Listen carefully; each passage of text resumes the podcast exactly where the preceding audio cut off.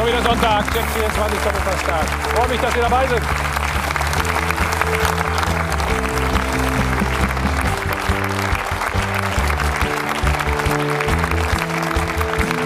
Ja, 13 Spiele haben wir hinter uns. Und ich weiß nicht, wie es Ihnen geht, aber die Saison macht ja bisher Riesenspaß. Jedes Wochenende eine andere Tabelle. Und solche Spiele wie gestern Abend hier in der Münchner Allianz Arena. Es ging rauf und runter, Torchancen en masse. Zwei überragende Torhüter. Und ersten Gegentore und die erste Niederlage, damit der erste Dämpfer für den Trainer der Bayern. Für Hansi Flick. Wir haben einen Originalton von Karl-Heinz Rummenigge, der hat sich zu seiner Zukunft geäußert. Also das ist ein großes Thema bei uns. Besser lief es für den Trainer, der sehr unter Druck stand und immer noch steht. Lucien Favre. So haben wir ihn lange nicht gesehen. Glücklich, relativ befreit, lange auch in Unterzahl gespielt.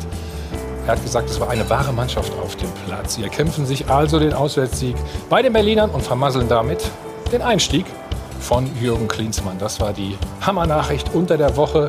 Also Aufbruchstimmung in der Hauptstadt. Er bringt gleich eine ganze Menge Leute mit.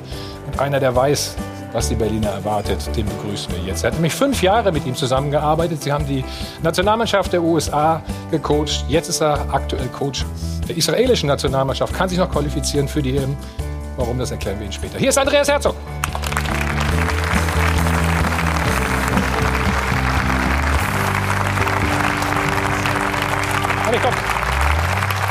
Hallo, grüß dich. Andi, vor 25 Jahren haben wir angefangen mit dem Doppelpass. Da Lang hast her. du mit Jürgen, mit meiner Wenigkeit, zusammengespielt hier in München. Erinnerst du dich noch dran? Und im ersten Spiel gleich das erste Tor erzielt. Guck mal, das ist ein Freistoß. Hammer, würde ich sagen. Oder?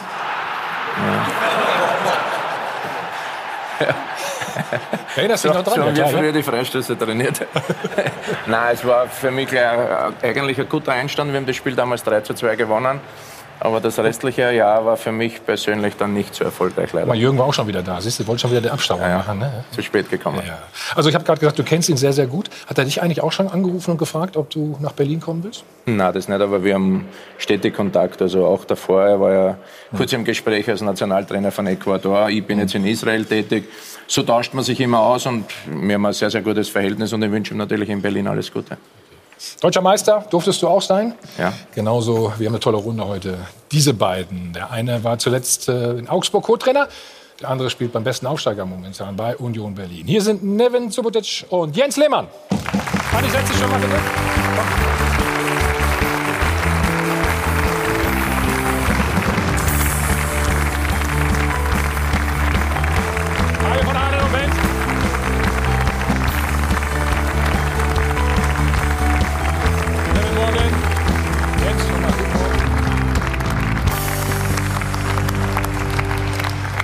Nevin, unglückliche Niederlage am Freitag. Ja, stimme Aber zu. wir haben noch was Positives für dich, was sehr Positives. Hör mal, was der Schalker Trainer über dich gesagt hat. Ich freue mich sehr, dass er wieder da ist. Abgesehen davon ist er auch ein ganz, ganz feiner Mensch, ein ganz zuverlässiger, klarer Charakter. Ich glaube, äh, Leute, die so viel Erfolg hatten wie er im Fußballbusiness und dann auch trotzdem noch so klar und so geerdet geblieben sind, gibt es nicht viele. Und deswegen ähm, ja, freue ich mich, dass er wieder zurück in der Bundesliga ist.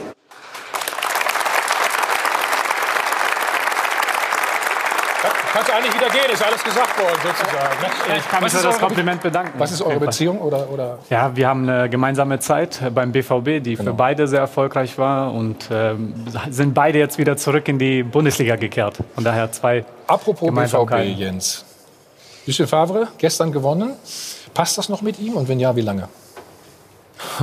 So, also, wenn man so aus der Kälte kommt, eine wärmende Frage. äh, ja, er hat ja gewonnen und ich denke, Borussia Dortmund braucht Ergebnisse, das hat der Aki Watzke ja gesagt. Und jetzt haben sie die Ergebnisse. Äh, die Zielsetzung ist, deutscher Meister zu werden. Ob sie das dann schaffen, das weiß ich nicht, weil sie machen immer die gleichen Fehler noch, auch jetzt noch, auch wenn sie gewinnen. Aber wenn er sie abstellen kann, dann hat es eine Zukunft. Okay. Das werden wir alles gleich intensiv besprechen mit unseren Gästen heute Morgen. Er ist unser Bundesliga-Kolumnist bei Sport 1, Tobias Holtkamp. Von der Welt, Lars Gartenschläger. Unser Sport 1 Wetter, Marcel Reif. Eins darf nicht fehlen, wie jeden Sonntag. Kleine Erfrischung, kühles Blondes. Das Ganze alkoholfrei. Und ich freue mich ganz besonders. Zum ersten Mal ist sie heute hier. Springt ein für Laura, die ist erkrankt. Gute Besserung an der Stelle. Herzlich willkommen, Valentina Marcelli. Danke. Buongiorno auch von meiner Seite. Wir haben es ja schon gehört, das Stichwort Rückkehr in die Bundesliga ist ein gutes, denn auch er ist zurückgekehrt. Jürgen Klinsmann, nämlich bei Hertha Berlin an der Seitenlinie. Er ist der verlängerte Arm von Investor Lars Windhorst und soll Hertha Berlin wieder zum Big City Club machen. Also Berlin will wieder Anführer werden und die Hauptstadt soll wieder ein Aushängeschild sein. Dafür wurde Jürgen Klinsmann geholt und sein Team. Und die Frage geht an Sie. Kann Jürgen Klinsmann den schlafenden Riesen Hertha Berlin wecken? Auf sport1.de können Sie abstimmen im Live-Blog. Also das die Frage. Er hat es selbst gesagt, Hertha Berlin ist so ein bisschen schlafender Riese, den man noch nicht geweckt hat. Oder rufen Sie einfach an unter der 01379 011 011 und diskutieren Sie mit uns genau über dieses Thema und mit unseren Experten. Viel Spaß. Danke, Valentina. War ein mitreißend hochklassiges Spitzenspiel gestern Abend in der Münchner Allianz Arena. Und nach langer Zeit hat man wieder Bayer Leverkusen triumphiert. Bleibt also die Frage, war es nur ein Ausrutscher der Bayern oder ist darin auch ein Trend zu erkennen?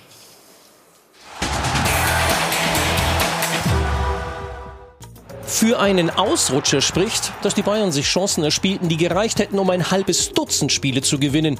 Und dass sie quasi nur am Aluminium scheiterten oder an Radetzky, dem Leverkusener Teufelskerl im Kasten. Für einen Negativtrend spricht, dass auch bei den Münchnern der beste Mann zwischen den Pfosten stand und dass die ersten beiden Gegentore unter Hansi Flick seltsam vertraut wirkten. Einerseits der bereits vierte Gegentreffer nach einem flott ausgespielten Konter. Andererseits der Ballverlust in der Vorwärtsbewegung und dann hoppla hopp das Gegentor, bereits das siebte seiner Art. Gegen schnelle und furchtlose Mannschaften hatten die Bayern auch schon unter Kovac arge Probleme. Sein hochgelobter Nachfolger, bereits zum Heinkes Wiedergänger auserkoren, quasi zum Junior Jupp, weiß, dass das Experiment mit ihm als Cheftrainer einen herben Dämpfer hat hinnehmen müssen. Und wir fragen uns deswegen, was bedeutet die Pleite für das Projekt mit Flick?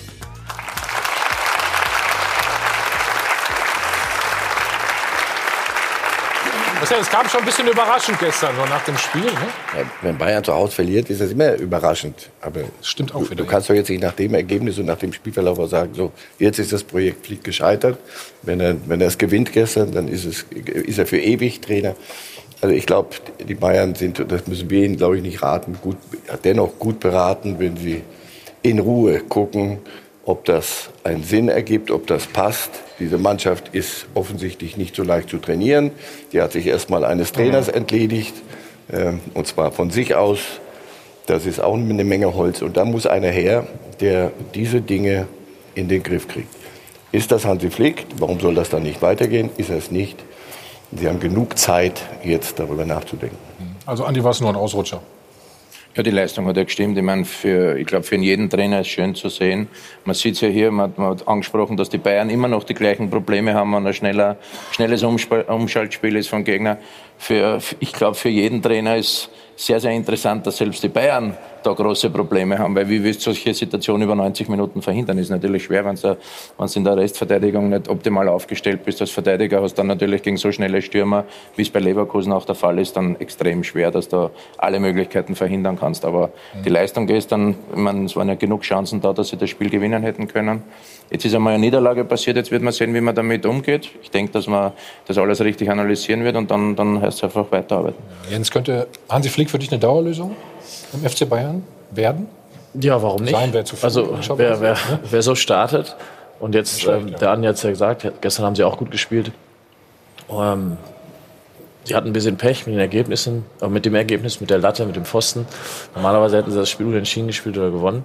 Äh, dann wäre es eine noch bessere Serie gewesen. Und ich finde, Hansi hat zahlenmäßig so eine Kleinigkeit umgestellt, die wichtig war, ähm, weil er natürlich auch weiß, Was wie es funktioniert. Was meinst du? Ja, ein kleines Detail ähm, in der Defensive. Ein bisschen Und- kompakter oder, oder ein bisschen defensiv Nee, nee, nee. denkender? Nein, wenn, wenn man angreift, muss man irgendwo muss man immer ein Risiko nehmen. Und wenn, Ja. wenn sie angreifen, haben sie das vorher nie genommen und wollten aber trotzdem den Ball erobern. Das war schwierig und er hat es jetzt ein bisschen umgestellt. Und jetzt machen sie es gut. Und ich glaube, jede Mannschaft der Welt ist gegen schnelle Gegenstöße verwundbar, weil das ist nun mal liegt in der Natur der Sache. Ne? Blöd, ne? Ich, ich glaube, ein äh, äh, guter Start macht noch keinen äh, guten Bayern-Trainer. Also ähm, das war jetzt möglicherweise ein relativ dankbarer Zeitpunkt, äh, zu dem er da äh, reingekommen ist. Deswegen fand ich auch gerade das Wort Projekt ein bisschen äh, hochgegriffen, ehrlich gesagt, weil ich glaube, ein groß geplantes Projekt ist Hansi Flick jetzt nicht gewesen, würde ich sagen. Ich sehe ihn eher als Übergangslösung tatsächlich oder als Pflaster auf die Wunden, äh, naja, so die viele, die Bayern erlitten hatten. So viele Cheftrainerrollen hatte er noch nicht, deswegen natürlich. Ist vielleicht auch ein Projekt. Weißt du, was ich meine? Genau, ich glaube, 14 Jahre ist es her, dass er zuletzt äh, als Chef an der Seitenlinie stand. In Hoffenheim, Hoffenheim war das in der Regionalliga. Genau. Er musste da auch gehen, weil er im dritten Anlauf in Folge dann den Aufstieg äh, Richtung zweite Liga nicht geschafft hat. So, danach dann äh, Co-Trainer viele Jahre. Das ist schon was anderes, Cheftrainer zu sein. Das wissen andere in dieser Runde viel besser als ich. das ist nochmal wieder was anderes, äh, Cheftrainer beim FC Bayern zu sein. So, also da bin ich mir sehr sicher, dass die Bayern nach einer sehr, sehr großen Lösung gucken. Nach einem Top 5, Top 6 Trainer äh, Europas. Aber was ist denn immer eine groß, große Lösung? Ist das jemand, der einen großen Namen hat? der vielleicht auch schon bewiesen hat, dass er auf absolutem äh, Top-Level Mannschaften und äh, Spieler äh, wirklich entwickeln kann. Da wird es aber dünn, ne? Ja, da wird es sehr dünn. Aber der Anspruch ist, glaube ich, ne? die Guardiolas, die Klopps, die Tuchels. Aber, aber, das, ja, ist ja, das ist ja eine beide Problematik, ob sie sich treiben lassen oder ob sie, ob sie wirklich diesmal jetzt mal in Ruhe die Dinge auf sich zukommen lassen. Da hilft Ihnen ja Flick enorm. Und warum soll aus ihm nicht eine Dauerlösung werden? Ich sage ja, ja, das nicht. Ja. Aber wenn Sie, Sie merken, wir, es muss doch die große Nummer sein, die große, aber nicht nur, weil sie groß ist, sondern ja. weil sie passt, das ist ja das Problem. Also Coutinho hast du ja das Gefühl, Sané haben wir nicht gekriegt. Wir müssen jetzt, irgendwo ist der Top-Transfer von den Bayern. Da haben wir alle hier auch ähm, mit dazu beigetragen. Und dann, also gut, gib her. Ich glaube, sie, sie, sie sind der, sowieso die Mannschaft der Umbruch. Sie brauchen schon jemanden, der das auf Sicht im Griff hat. Das kann Hansi Flick werden, aber es kann auch sein, dass sie sagen, nee, pass auf, das ist noch zu früh für ihn, sondern wir brauchen einen mit großem Namen. Also wo hm? sitzen die unter dem Baum und warten dringend, dass die Bayern anrufen? Und garantieren dann den Champions League-Sieg, weil man das Double hat Nico Kovac auch geholt. Ne? Ja. Also es ist, es ist extrem schwer. Und ich denke, so wie jetzt der Hansi Flick, wenn er, wenn er einen guten Job macht, soll man ihm, äh, soll man ihm in Ruhe Zeit geben. Wenn man von Haus aus eine große Lösung sucht, ist er nur Übergangslösung. Das ist ganz, ganz logisch. Aber bei Bayern weiß man auch, dass die Ansprüche sehr, sehr, sehr, sehr gut sind. Ich denke, für ihn ist das Wichtigste, dass er jetzt zur Mannschaft, und so sieht es auch aus, ein sehr, sehr gutes Verhältnis hat. Weil wenn du als Trainer dort äh, ein paar Strömungen gegen dich hast, ist vorbei. Schwer, ne? Ja, muss man ganz klar sagen. Double ist übrigens nicht so gut bei den Bayern, weißt du ja manchmal. Felix Magath war vor zwei Wochen hier, der hat zweimal hintereinander gewonnen, da muss er gehen. Ne? Ja. so einfach ist das. So, wir haben vor der Sendung mit, ähm, nicht nur wir, ähm, Karl-Heinz Rummenigge gesprochen. Und natürlich war auch die Frage zur Zukunft äh, von Hansi Flick dabei. Erstmal glaube ich, ist es wichtig, dass wir jetzt mit ihm und in ihm einen Trainer haben, der gut zur Mannschaft passt. Und äh, ich kann mir auch vorstellen, dass es auch über den Winter, wir haben ja jetzt verabredet, dass wir jetzt erstmal bis Winter weitermachen, dann setzen wir uns nach dem letzten Spiel mit ihm gemeinsam hin, werden das besprechen und dann auch möglicherweise darüber hinaus weitermachen. Und ich wünsche uns ja, ich bin ja Teil dieser, dieses Clubs. Ähm, uns es ganz einfach in den nächsten Wochen viel Glück, weiter da zu machen, wo wir zwar gestern leider nicht mit einem Sieg aufgehört haben, aber mit dem Spiel. Und wenn wir so spielen wie gestern, werden wir die nächsten Spiele auch allesamt gewinnen. Ja, hört sich doch erstmal sehr, sehr gut an, Neven. Heutzutage, ähm, was brauchst du als Spieler? Eine Sicherheit, dass der Trainer lange bleibt? Ist das egal? Ja, idealerweise schon. Also ich möchte mir als Spieler nicht jede Woche äh, irgendwie die Gedanken neu machen. Wer ist Trainer? Wie lange bleibt dieser Trainer? Wie spielen wir in der Zukunft? Wer kommt vielleicht? Das sind all Gedanken, die einem nicht bei der Arbeit helfen. Deshalb, ich glaube, ist es ein gutes Zeichen, äh, dass Bayern da sagt, erstmal bis zum Winter. Das ist schon mal ein klares Zeichen, ja, auch wenn es nur äh, bis dahin ist. Aber ich glaube, dass die tatsächliche Herausforderung mhm. dann vor allem auch in der Rückrunde kommen wird, wenn es darum geht, auch in der Champions League äh, voranzukommen, weil das ist sicherlich auch etwas, was äh, bei der Zielsetzung von Bayern eine wichtige Rolle einnimmt. Äh, denn die Bundesliga ist natürlich ein Wettbewerb, aber natürlich muss sich auch ein Bayern auf der Champions League beweisen. Ja. Lars, glaubst du, hat das Format? Ist länger bei Bayern? Ich halte es nicht für ausgeschlossen. Schaffen? Also weil bis gestern 20 Uhr hatte er davor vier Spiele mit denen gewonnen und hat es auch ganz gut moderiert in meinen mhm. Augen. Hat die Mannschaft gut eingestellt. Und die haben ja gestern auch nicht schlecht gespielt, aber hat nur Pech gehabt am Ende. Also ich halte das nicht für ausgeschlossen, dass sie im Winter auch zu, der, äh, zu dem Entschluss kommen, mit ihm bis zum Ende weiterzumachen. Also nur Pech gehabt haben sie nicht, muss ich sagen. Ne? Aber äh, viel Pech. Wir gehen mal ins Spiel rein von gestern an. Schauen uns mal das 0-1 oder das 1-0 aus Leverkusener Sicht an. Kannst du also erstmal sagen, Andi, was machte Was macht Leverkusen gut? Ja, sie, sie, gewinnen, sie gewinnen die Bälle und dann sieht man, dass, dass sie eben in, in, das, das, Timing zwischen den, den Sprint hinter der Abwehr und der Pass ist perfekt und sie haben halt die, die, die schnellen Spitzen, wie wir es zuerst schon angesprochen haben. Und das dann zu verhindern, ist natürlich schwierig. Wenn du jetzt der Pavard bist, wenn es dann gegen einen Be äh, äh, ins, ins Laufduell kommst, dann ist es sehr, sehr schwer. Aber da sieht man jetzt, da muss man wahrscheinlich schon schneller unterbinden. Nicht Martinez, wenn er da aggressiver. Darf Martinez da hingehen? Neven frage ich am besten, ne? der weiß das doch, oder? Äh, bei welchem? Bei welcher Situation? An der Mittellinie gleich. An der Mittellinie. Davis verliert den Ball. Okay, ja, ja, das kann ja also passieren außen. Das ist du natürlich schon da und kannst äh, den Stürmer stören. Äh, Warte, wir zeigen es dir noch. Wir zeigen es derjenige, der den Ball dann annimmt, zurückgeht, genau. quasi den Ball da abschneidet und dann kommt der Lauf rein. Das wirkt schon sehr geplant und auch. Äh, den Ballverlust braucht man nicht. Also, pass auf, jetzt hier, das, das meine ich. Das, ja, also im Idealfall stellst du den Körper rein und dann ist entweder ein Foul, dann, ist, äh, dann hat man Zeit, hinter den Ball zu kommen, oder ähm, man bleibt völlig weg, weil es dann gar nichts mehr bringt. Also ich finde das für Pavard äh, finde ich eher schwierig. Den Raum sogar, da ne, oder? sichern. Oder steht also, er falsch? Martinez muss viel früher ranschieben. Weil, wenn, äh, wenn er ranschiebt, also oder, viel früher. Oder, oder man, man, Manndecker heutzutage oder äh, Innenverteidiger, Entschuldigung, sind ja keine richtigen Manndecker mehr. Aber in der, in der Situation musst du halt auch mal den Mann decken. Entweder du schiebst dich direkt ran, was er eigentlich hätte machen müssen, oder, oder bleibst dann bleibst du weg.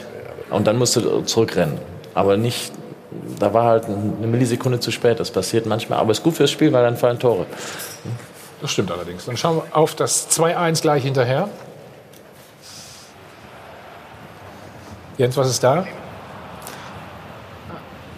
Ich habe jetzt da oben hingeschaut. Da ist ja, viel Glück bei der Abwehr. Das ist mal das Erste. Und danach Gut, das ist halt so, Martinez ist ein guter Mann, aber wenn er gegen einen schnellen Spieler kommt, ähm, vielleicht hätte Boateng, der ein bisschen schneller ist, hätte ihn auch nicht bekommen, weil er ist schon extrem schnell. Und, ähm, also hier, hier ist der Ballverlust, den du meinst? Gut, dann hier ist der Ballverlust, raus. ja, da ist auch wieder. Da ist, da ist er wieder, zu weit weg. Ne? Genau, diese Millisekunde, wo sich, wo natürlich die meisten Spieler immer nach vorne schauen, was passiert vorne, anstatt hinten zu gucken, äh, wie schiebe ich mich an den Mann, in welcher Überzahlsituation oder Gleichzeit stehe ich. Also der Befreiungsschlag ist doch, also mehr Glück kannst du nicht haben. Nein, das du sagst, dass er das wirklich wollte. Was, das glaube ich, ich glaube schon, wenn du jetzt eine Mannschaft bist, so wie Leverkusen und hast ein sehr gute also Umschaltspiel ja. nach vorne, dann ja. weiß ich, wir klären den Ball, wir lassen zwei, drei Stürmer vorne. Aber er ihm, ihm Nur dann müssen die Bayern müssen ja, dran sein, müssen brutal am Gegenspieler sein, nicht vier, fünf Meter weg sein, weil dann kommt mit ein, zwei Kontakten bist du ausgespielt und dann hast du wieder das Laufduell. Einmal und das, das ist gegen Leverkusen das höchste Risiko. Verteidiger sage ich auch ganz klar, wenn du zu nah dran bist, dann ist da hinten noch mal ein 50 Meter Sprint, den musst du dann da einholen können musst abschätzen können, ob der Ball, du siehst ja die Flugbahn des Balles. Da weiß ich aber, da ist ein Manuel Neuer hinter mir, der steht schon 30 Meter hinter mir. Also das ist ja die Stärke von Bayern. Ja, ja, das, das mag sein, aber in dem Fall sieht man, dass er also da zumindest eher erstmal sicher steht, dann versucht offensiv zu gehen ja. und dann ist es schon zu spät. Also entweder das eine oder das andere, aber kein Misch von beiden. Na, Fakt ist, man, man, macht immer Diskussionen über die Abwehrspieler, aber das ist schon sehr, sehr gut ausgespielt, ja, auch von den Leverkusen. Ne? Absolut. Natürlich kann man es anders verteidigen, keine Frage, aber wenn du einen kleinen Fehler machst, das, die zwei schnellen, die drei schnellen Spieler vorne nutzen das knallhart aus und durch das kann man sagen, ist es dann auch einmal ein verdienter Sieg, auch wenn sie natürlich bei den so Chancen der Bayern Glück gehabt haben. So ein bisschen leidet man schon mit Martinez und den anderen mit. Ne? 50 Meter Sprints machst du auch nicht so gerne, oder? Gehört nicht zu meinen Hobbys. der Leverkusener Trainer Peter Bosch hat übrigens gesagt, das war genau unsere Taktik, unsere Vorgehensweise. Leon Bailey hat zweifach getroffen. War das so ein bisschen Ihr Plan, ihn gegen die nicht ganz so schnellen Verteidiger von Bayern in die äh, Stelle hineinzusetzen? Äh, an die Seite ja an die Seite, ja. Das wissen wir vorher, weil Pavard geht immer nach vorne, Druck machen. Und dann kommt er gegen Martinez und das wollen wir ausnutzen. Tja, mehr muss man nicht sagen, oder? Gut gemacht. Nein, aber das weißt du ja vorher, deswegen du, du kannst ja, wir suchen jetzt, wo ist der Fehler bei den Bayern. Das war erstens bleibe ich dabei, die, das klären und dann genau auf den Fuß und dann kriegen sie die, das Tempo so hin. Und der, der Martinez, weißt du doch, der, der, ja. er hat andere Stärken als an der Mittellinie dann in den. Dann sagen wir es mal so, die Bayern haben vielleicht gestern einiges. Es war super gespielt. Ja. Leverkusen haben aus ihren Möglichkeiten gestern eine Menge gemacht. Ja, man muss ja auch mal sagen, ich meine, sie sind ja sonst jahrelang auch hierher gekommen und haben halt nicht so mitgespielt wie gestern. Und ich fand das auch offenes Visier und das ist bemerkenswert, sich halt hier nicht hinten reinzustellen, sondern auch auf Sieg zu spielen. Ist auch ein bisschen die Spielweise, muss man sagen. Ne? Ja, das ist gut. So, hier haben wir nochmal äh, symptomatisch, also die Bayern hatten sehr, sehr viele Torchancen, ganz klein. Die Grätsche des Jahres, finde ich. Mhm. Nevin, oder? Äh, das ist äh, für mich Wobei, Nabri schöner als ein Fallrückzieher-Tor als Verteidiger. Weil äh, ich kann mich total in diese Rolle reinversetzen. Das ist das Schönste, wenn der Ball genau da einkommt und du mit der Fußspitze noch den wegrätst direkt vors Tor. Und vor allem bei so einem wichtigen Spiel, in so einer wichtigen Situation, wo man, das, wo man die drei Punkte in der Hand noch hat und jetzt eigentlich die schon weg sind und man holt sie dann nochmal zurück. Aber achte mal, fühlt man sich auch wie so ein Torschütze, ja, wenn du die Grätsche gesetzt absolut. hast? Ja? Also wie gesagt, das ist Fühl. besser als ein Fallrückzieher für einen äh, Stürmer. Also Nabri hat zwei Optionen. Halten,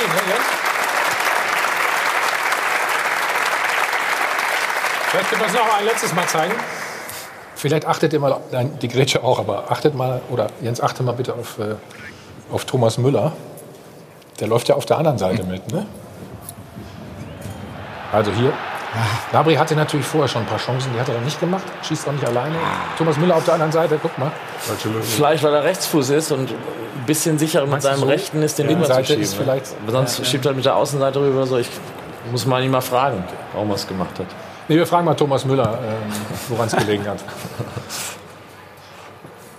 Schwer zu akzeptieren, dass es solche Tage geben soll. Heute war es auf jeden Fall so einer, aber es ist nicht so, dass man das einfach so abhaken kann und, und man dann sagt, ja okay, dann war es halt, halt heute so. Wir wollten unbedingt diese Serie fortsetzen und hatten ein gutes Gefühl, sowohl vor dem Spiel als auch während dem Spiel. Selbst nachdem wir wieder den 2-1-Rückstand kassiert haben, vor der Halbzeit müssen wir ja noch das, mindestens das 2-2 machen. Äh, auch nach also ja, hör mal auf, oder?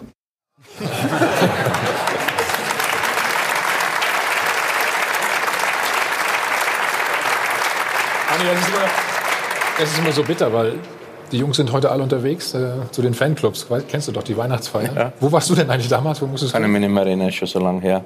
Echt? Ich, bin, ich weiß gar nicht, ich, war, ich glaube, ich war zu der Zeit nicht so gut. Ich glaube, ich war gar nicht eingeladen von Anfängern. Auch nicht in Österreich? Oder? Ja, vielleicht in Österreich. Ja. Kann sein. Gut, wir reden gleich weiter. Und dann wollen wir natürlich auch äh, über die Dortmunder sprechen. Lucien Favre gestern, Riesenjubel in Berlin. Alle Augen waren natürlich auf ihn, aber natürlich auch auf den neuen Trainer der Hertha gerichtet. Aber er hat gesagt, da war wieder eine wahre Mannschaft am Start. Wie das funktioniert hat, alles gleich bei uns im Check 24 Doppelpass.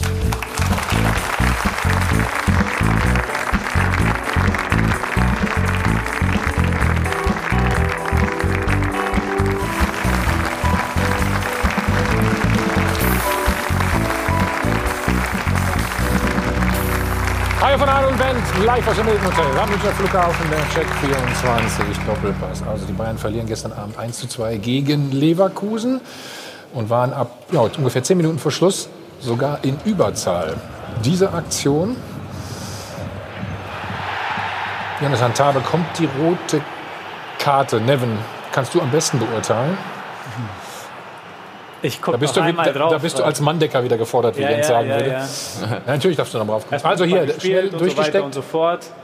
Und dann... Coutinho ist es übrigens? Ja, also es ist klar, dass wenn er durchkommt, dann aufs Tor schießen kann. Also es ist eine klare Torchance. Ist das für dich, ja? Obwohl Bender daneben...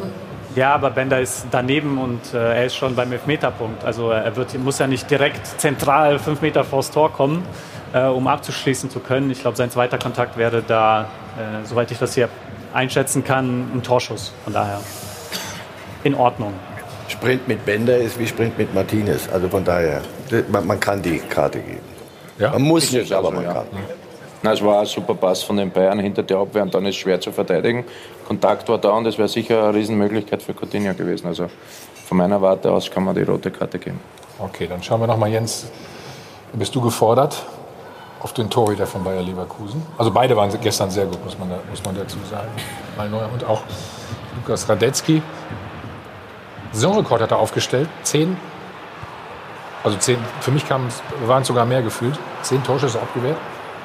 Ist das so ein Spiel, das man mal hat aufs Tor, wo man immer richtig steht, Jens, wo man äh, ja, Hilf uns mal. Er hat super gehalten. Er hat äh, super gehalten. Allerdings glaube ich, die muss er auch irgendwo halten.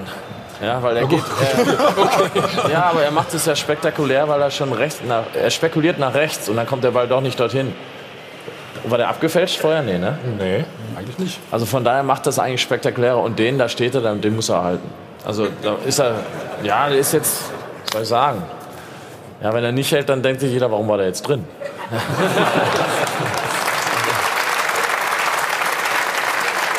Marcel, das ist Torhüterlogik, oder? Ist das Torhüterlogik? Nee. Der erste war schwer, weil der flattert. Also der war, glaube ich, schwerer. Nicht als aus der Distanz. Aus der Distanz. Ja, ich muss durch. Je länger der Ball unterwegs ist, umso mehr Nie mit. Torhütern streiten und nicht mit links außen, glaube ich. Ja, vielleicht auch der Anspruch eines Torhüters, der Also der, war, League und den der, Champions League der, Junge, der Junge war super gestern, natürlich. Ne? Aber eigentlich sagst du hier, den ersten hält er nicht richtig gut. Und Der Deswegen war muss er schon den weil er zweiten halten. spekuliert. Und, das, und beim zweiten ist er da. Was soll man sagen? Guck dir den Verteidiger an. Der Bender macht es hier auch wieder gut, weil er noch in dem letzten Moment nach rechts schaut. Die meisten schauen nur zum Ball. Ja. Und Nein, aber ich glaube, die Szene war, war wichtig, nicht nur, weil er das Tor verhindert, sondern weil die Zeit Leverkusen wirft man ja oft vor, dass sie dann irgendwann so wieder, ja, das ganze Talent und alles, was sie so haben, aber sie kriegen es nicht so, so hin. Das ist so, sind so Szenen gestern gewesen, wo du gemerkt hast, endlich mal bringen die das, was sie haben, wirklich hin und, und haben auch so eine, so eine, so eine, sie spielen sich so selber in so einen Flow rein.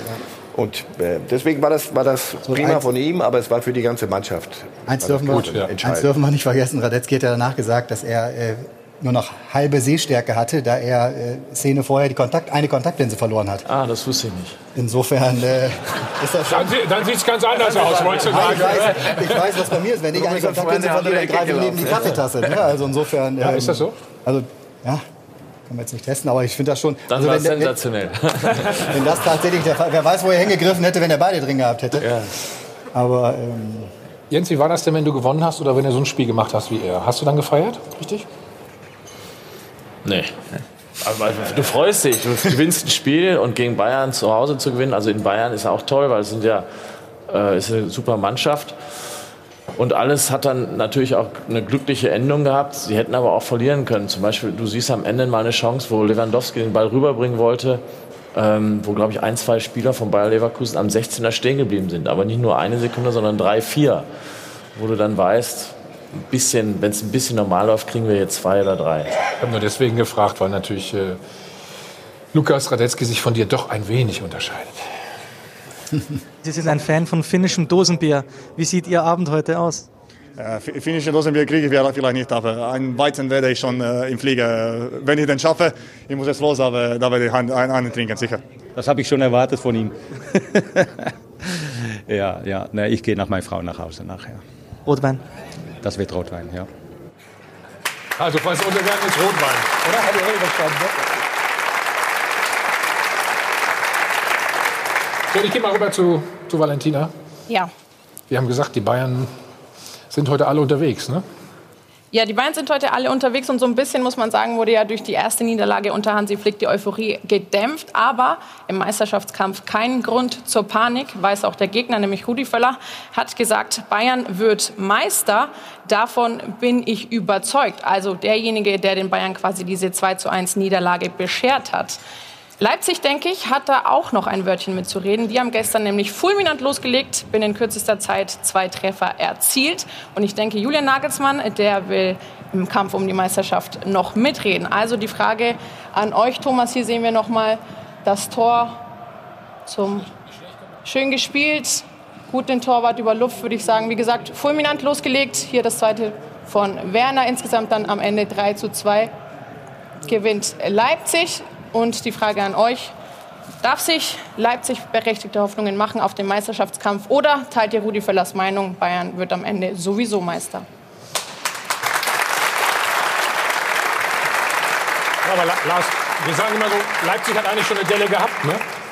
Die haben sie überwunden, ne? Also sind in allen drei Wettbewerben noch dabei. Sind wir bei dem, was Tobi vorhin ja auch gesagt hat, in der, es wird ja entscheidend sein, wie es in der Rückrunde, wie sie in der Rückrunde dann äh, performen werden und so, wie sie dann mit der Dreifachbelastung klarkommen und so. Aber ich finde, äh, sie machen das bisher ganz gut. Gestern dann äh, hinten raus äh, Glück gehabt, dass Paderborn nicht noch den Ausgleich schafft, aber wir wollten ein bisschen mehr Spannung in der Bundesliga und jetzt haben wir sie. Ja. Ihr habt ja im ersten Spiel gegen sie gespielt, knapp verloren, ne? wenn ich mich erinnere. Sehr knapp. Können sie Meister werden? Äh, Ich glaube, alle Zeichen stehen dafür, dass sie die, das Potenzial dafür haben, die Qualität dafür, dass sie äh, die Durchschlagskraft haben. Das müssen sie noch beweisen über die 34 Spieltage, wenn wir uns nur ähm, auf die Meisterschaft beziehen. Aber es ist eine sehr spannende Mannschaft. Es macht Spaß zuzuschauen, wie die Fußball spielen tatsächlich. Und ähm, letzten Endes äh, haben sie da ganz äh, gute Möglichkeiten. Aber ich würde nicht äh, mich auf diese zwei Auswahlmöglichkeiten reduzieren. Ich glaube, da gibt es äh, Kandidaten. Wen hast du noch? einen gelben Verein, zu dem ich noch gehöre. Momentan natürlich läuft es Katastrophe, aber ich hoffe, die haben auf jeden Fall sicherlich das Potenzial. Das muss nur noch auf den äh, Rasen gebracht werden. Ich hoffe auch, dass das, jetzt haben sie da einen Fortschritt gemacht äh, beim letzten Spiel und hoffentlich kann man darauf aufbauen. Äh, Gladbach ist weiterhin vorne, auch eine Mannschaft mit super viel Überraschung, aber ähnlich wie äh, Leipzig, von Potenzial alleine lebt man nicht. Man muss ja auch das letztendlich auf den Platz bringen und äh, weder die eine noch die andere Mannschaft hat das bisher geschafft über 34 Spieltage. Von daher hoffe ich auch, dass die Liga weiterhin sehr, sehr spannend bleibt. Also ich glaube, ja. man muss das auf den Platz bringen. Ach so, okay. Aber du kannst trotzdem äh, weitermachen. Nein, ich wollte sagen, also,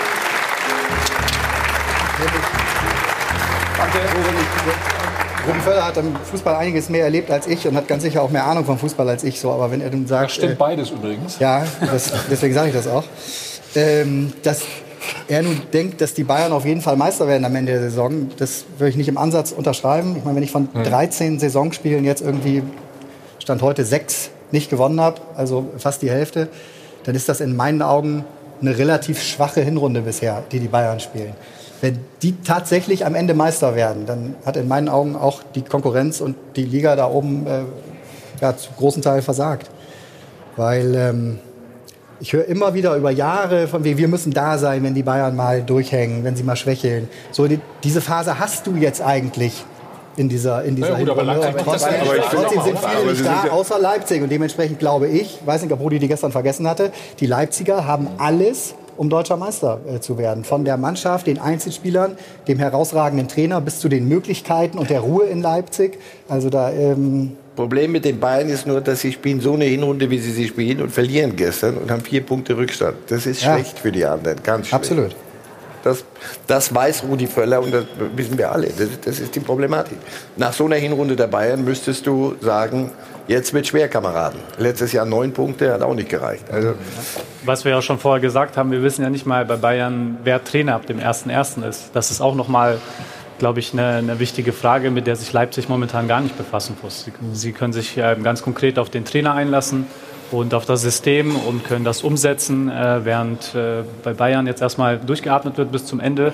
Aber dann äh, entweder kommt ein neuer Trainer oder es bleibt unter Umständen ähm, der aktuelle, äh, das wird sicherlich auch äh, irgendwie im Bauch der Spieler hängen. Ja, und das ist ja immer nur die Hinrunde. Nicht? Also die entscheidende Phase meiner Meinung nach kommt erst. Und dann hast du zwei wichtige Faktoren. Entweder die Erfahrung, wie gehe ich in so einer Situation um, die hat die Bayern, weil die spielen jedes Jahr mal einen Meistertitel mit. Oder habe ich die Unbekümmertheit, dass ich in entscheidenden Momenten, wenn ich selbst einmal in Rückstand gerät, gerät dass ich dann trotzdem mein Spiel gnadenlos durchziehe. Das traue ich Red Bull Leipzig zu zu, absolut. Darum denke ich, dass die zwei für mich die Favoriten sind. Und die Frage wird sein, in den entscheidenden Momenten, die Topspieler deiner Mannschaft müssen in überragender Verfassung sein, dann kannst du einen Titel holen. Und das kann man jetzt noch nicht vorhersehen. Okay, wir machen sofort weiter, machen einen einzigen Spot. Dann reden wir über deine Gelben, ne? wie du gerade gesagt hast. Ne? Machen wir. Inwieweit du dann auch involviert bist. War, war ja nicht ganz falsch, was du gerade gesagt hast. Ne? Es gibt ja zwischen Salzburg und Leipzig schon eine Verbindung, muss man Ja, ich war gerade mit Red Bull Salzburg in, in Genk beim Champions League-Spiel. Ach so, ja. Die machen das auch super, ne? Die machen es sehr, sehr gut, ja. Okay. Haben jetzt Entscheidungsspiel gegen Liverpool, also das ganze Österreich schon in Aufruhr. Das, das gibt es bei, bei euch auch mal? Was dass wir in Aufruhr seid? Dass wir Chance haben, dass wir. nein, es ist, es, nein, es ist ja wirklich, es ist eine junge Mannschaft, die Salzburg hat, und sie spielen wirklich auf einem hm. extrem hohen Niveau. Und das kann man vergleichen natürlich mit, mit Rasenball Leipzig. Wunderbar, Andi. So, damit machen wir mit dem weiter. Die Woche der Wahrheit für Lucien Favre zumindest mit einem Erfolgserlebnis. Nach der Niederlage in Barcelona gewinnen sie knapp bei Hertha, ein Lebenszeichen der Mannschaft und ihres Trainers der hat sich auf jeden Fall noch nicht aufgegeben.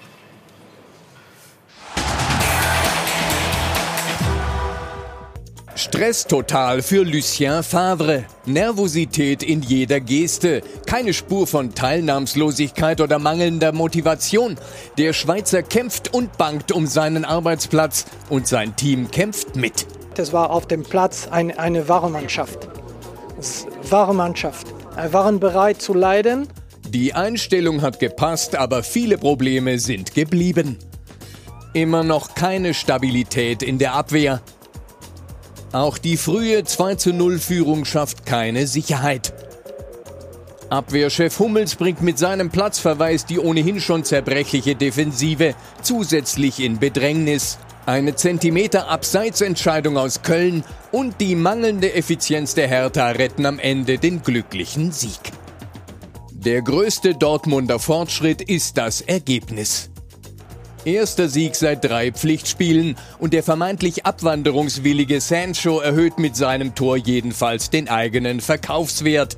Und Favre macht es den Bossen wieder etwas schwerer, ihn zu entlassen. Was bedeutet dieser Sieg für ihn?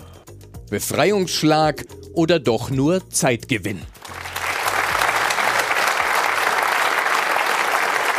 Marcel, ähnliche Frage wie, wie zu den Bayern fast. Ne? Projekt Flick hier ist es. Ja, wie lange gibt es das Projekt Favre noch?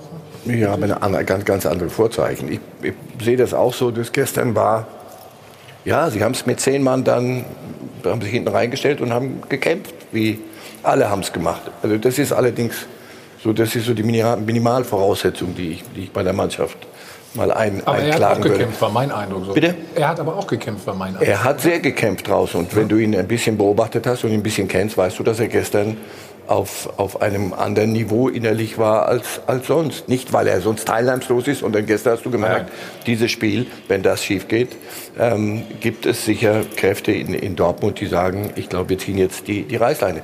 Und deswegen an dem Spiel, so wie wir vorhin über, über Flick geredet haben, du kannst doch nicht über das Ergebnis gestern, dieses Spiel, da können wir doch nicht über, über Flick jetzt ernsthaft diskutieren, das Projekt. Und genauso ist es da. Ich glaube, Das ist eine längere Beobachtung. Passt Favre zu dieser Mannschaft? Holt Favre aus dieser Mannschaft, aus diesem Kader das raus, was drin ist? Ist er bei der Kaderplanung mit den anderen auf einer Linie? Das sind so Überlegungen, die gehen ja über so ein Spiel hinaus. Wenn, es wäre banal gewesen vom Ergebnis, wenn es schief geht gestern, glaube ich, ähm, hätten wir die Diskussion heute anders geführt. Mhm. Was glaubst du, Jens? Passt das noch mit ihm? Habe ich dich eben schon am Anfang gefragt. Er muss ja die Trendwende schaffen, ja. Gut, Barcelona haben wir gesehen, das Spiel, das war teilweise okay, würde ich mal vorsichtig sagen. Ja, Barcelona hast du immer, musst immer gegen Messi spielen. Das heißt, äh, das ist nicht so ganz so leicht. Das ist vielleicht in der Situation auch mh, eine andere Situation, also eine andere Gegebenheit. Ne? Da kann man verlieren. Es ist jetzt nicht so, dass es, glaube ich, dass das Spiel über den Trainer entscheiden sollte. Ähm, Borussia Dortmund macht zwei, drei Sachen nach wie vor gut. Die haben äh, viel Ballbesitz, hohe, hohe Passquote. Das spricht eigentlich dafür, dass sie auch im Gegensatz zum Beispiel zu Leipzig oder so ähm, bis zum Ende der Saison stabil bleiben und nicht die Kraft verlieren. Ja, das ist immer wichtig für eine Mannschaft. Andererseits machen sie, wenn du guckst, jede, jede Mannschaft macht Fehler. Und Borussia Dortmund macht natürlich auch Fehler und so strukturelle Fehler oder persönliche Fehler. Und die strukturellen Fehler, wenn du verteidigst, Jede Mannschaft macht Fehler, muss natürlich auch gleich sagen. Ja. Ich nicht vergessen. du Aber erklär uns das nochmal bitte. Sonst. Ja? Sind es drei Euro? ja, das weißt du ganz genau. Die Kollegin hat mir nur zwei Euro gegeben. Oha. Dann wäre vier rein, ist auch ganz einfach. Genau. Gut, dass Ja. du mitrechnest. Ähm, Danke. Wo? Was soll ich jetzt Strukturell hast du. Also ja, strukturell. Das heißt, wenn du angreifst oder wenn du verteidigst, ja, dann guckst du die Formation an und siehst ein paar Dinge. Und wenn du die siehst und mal geht's daneben und sagst nichts als Trainer, dann ist okay. Aber wenn es immer wieder vorkommt und du sagst es dann nicht. Also ist Aufgabe des Trainers erstmal, ne? Natürlich, Andi, bist ja auch Trainer, dann siehst du natürlich, du musst was ändern. Wenn du es siehst, ist gut, wenn du es nicht siehst, ist nicht so gut. Und das sind natürlich dann Sachen, gerade bei Borussia Dortmund, wo- sie verteidigen oder wo sie in der Def Defensive immer noch sehr viele Gegentore kriegen. Irgendwann muss man die mal abstellen, weil sonst gewinnt man nichts. Und sie wollen Meister werden. Das ist das Ziel dieses Jahr. Und woran liegt es, Neville? Ja, wenn man das wüsste, dann könnte man es man, direkt ein, lösen muss man und das eingespielt dann. sein immer? Oder? Ja, das hilft natürlich. Es hilft natürlich auch, eine Ruhe im Verein zu haben. Wenn der äh, Trainer eine Sicherheit hat, dann kann er sicherlich a- anders umgehen als in der aktuellen Phase. Und wenn wir uns beispielsweise auf das Spiel in Barcelona beziehen, dann kann äh, Dortmund nicht, wenn sie in einer suboptimalen Phase sind, da punkten. Das ist äh, unmöglich bis äh, extrem schwierig. Ähm, aber ich glaube, dass äh, Dortmund sicherlich mehr eben Potenzial hat. Jetzt hat äh, der Trainer erstmal Luft geschnappt äh, und wir werden schauen, das ist jetzt so das Eklige für Mannschaft, für Trainer, für Verein, dass keiner wirklich weiß, es gibt keine Aussage, wie es weitergeht, wie lange es weitergeht. Äh, wir werden jetzt schauen, ob jetzt nochmal die Kurve nach oben äh, weiter fortgesetzt wird nach dem Sieg. Äh, meine Hoffnung ist es auf jeden Fall, weil mit äh, jeder Trainerveränderung ändert sich ja dann auch ein Teil des Vereins. Dann muss man hoffen, dass das greift. Dann kann das Zeit dauern. Dann vielleicht spielt eine andere Mannschaft auf dem Rasen.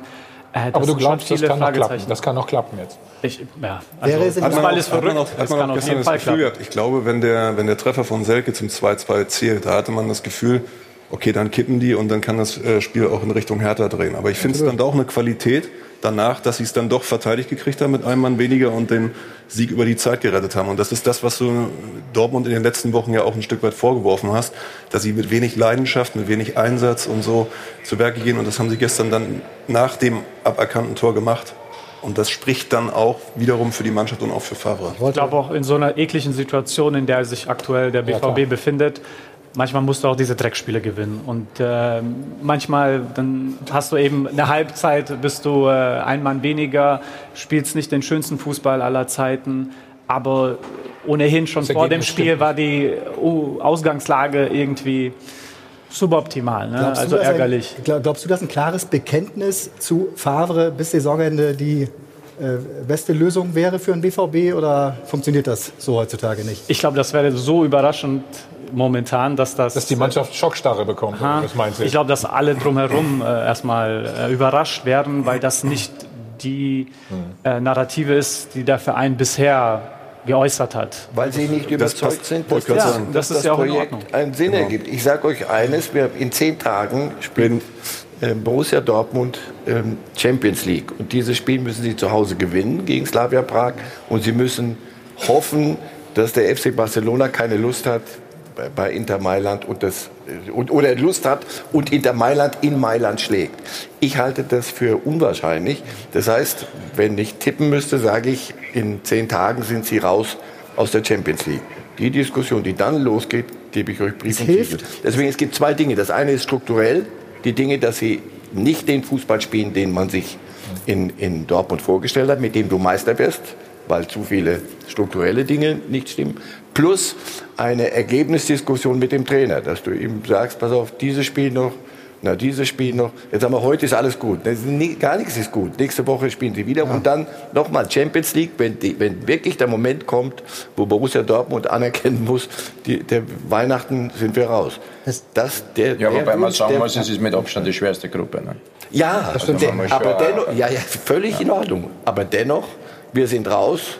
Die Diskussion, den Es Tag hilft, möchte nur, ich es sehen. hilft nur keiner Mannschaft der Welt, in meinen Augen müsst ihr mich korrigieren, ähm, wenn es immer nur wieder von Woche zu Woche geht. So, und das ist leider in Dortmund jetzt wieder der Fall. Nächste Woche spielen sie gegen äh, Friedhelm Funkel. Düsseldorf, ja. Der bringt seine Mannschaft Fortuna Düsseldorf mit.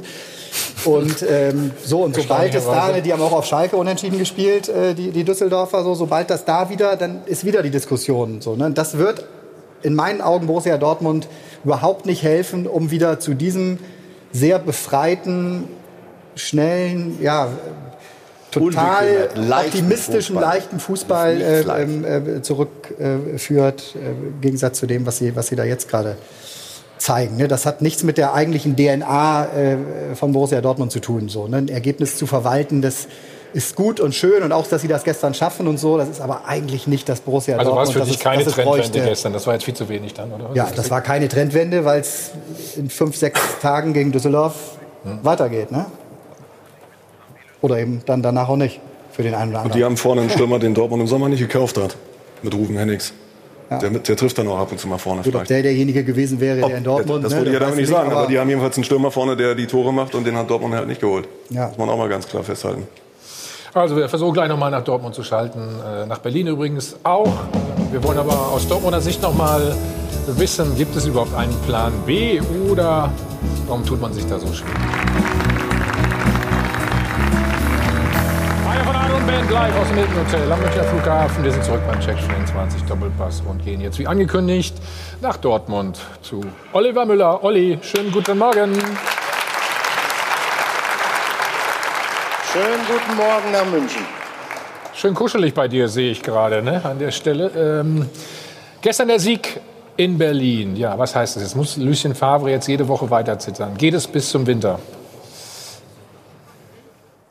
Also ich gehe davon aus, dass es bis zum Winter geht. Äh, Lucien Favre ist übrigens noch draußen. Er leitet das Auslauftraining. Er ist äh, eines dieser kleinen schwarzen Männchen, die man hier im Hintergrund sieht. Äh, dick eingemummelt, logischerweise. Null Grad sind es in Dortmund. Deshalb konnte man aus seinem Gesicht auch nicht sonderlich viel rauslesen.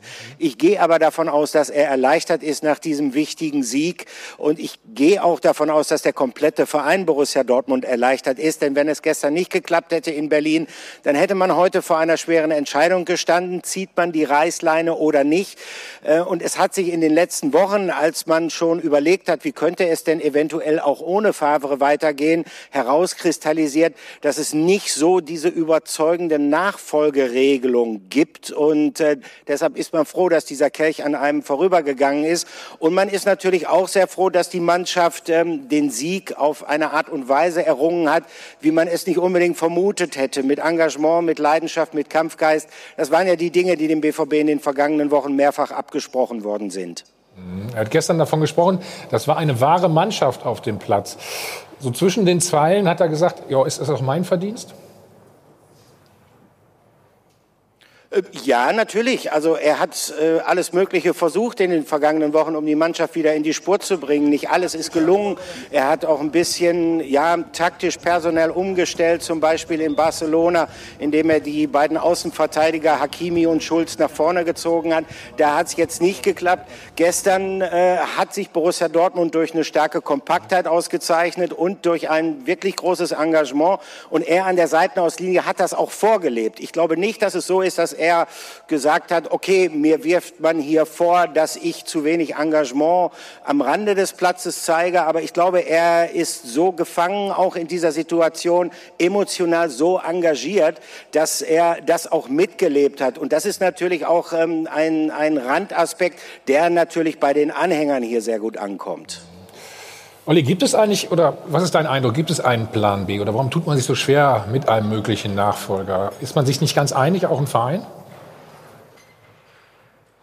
Also ich glaube, es, äh, es gibt nicht diese Lösung, die alle jetzt vollkommen überzeugt. Das gilt sowohl für äh, den innersten Führungskreisel von Borussia Dortmund, da sind sicherlich auch Namen diskutiert worden. Und wenn wir uns mal anschauen, was machbar ist während einer laufenden Saison, dann kommt man zu dem Schluss, äh, da ist kein Trainer dabei mit einer absoluten Strahlkraft, wo man eine Gewissheit hätte, dass man mit dem dann auch längerfristig arbeiten könnte. Und äh, eine Interimslösung zu installieren, mit der man dann vielleicht auch nur bis zum Saisonende gehen kann, das wirft den Verein natürlich und die Mannschaft in der langfristigen Entwicklung zurück. Und deshalb, äh, denke ich, sind alle sehr, sehr froh, dass man jetzt zumindest die Basis geschaffen hat, um erstmal mit Favre weiterzuarbeiten. Olli, herzlichen Dank. Dann äh, geh ins Warme, trinken Glühwein zum ersten Advent.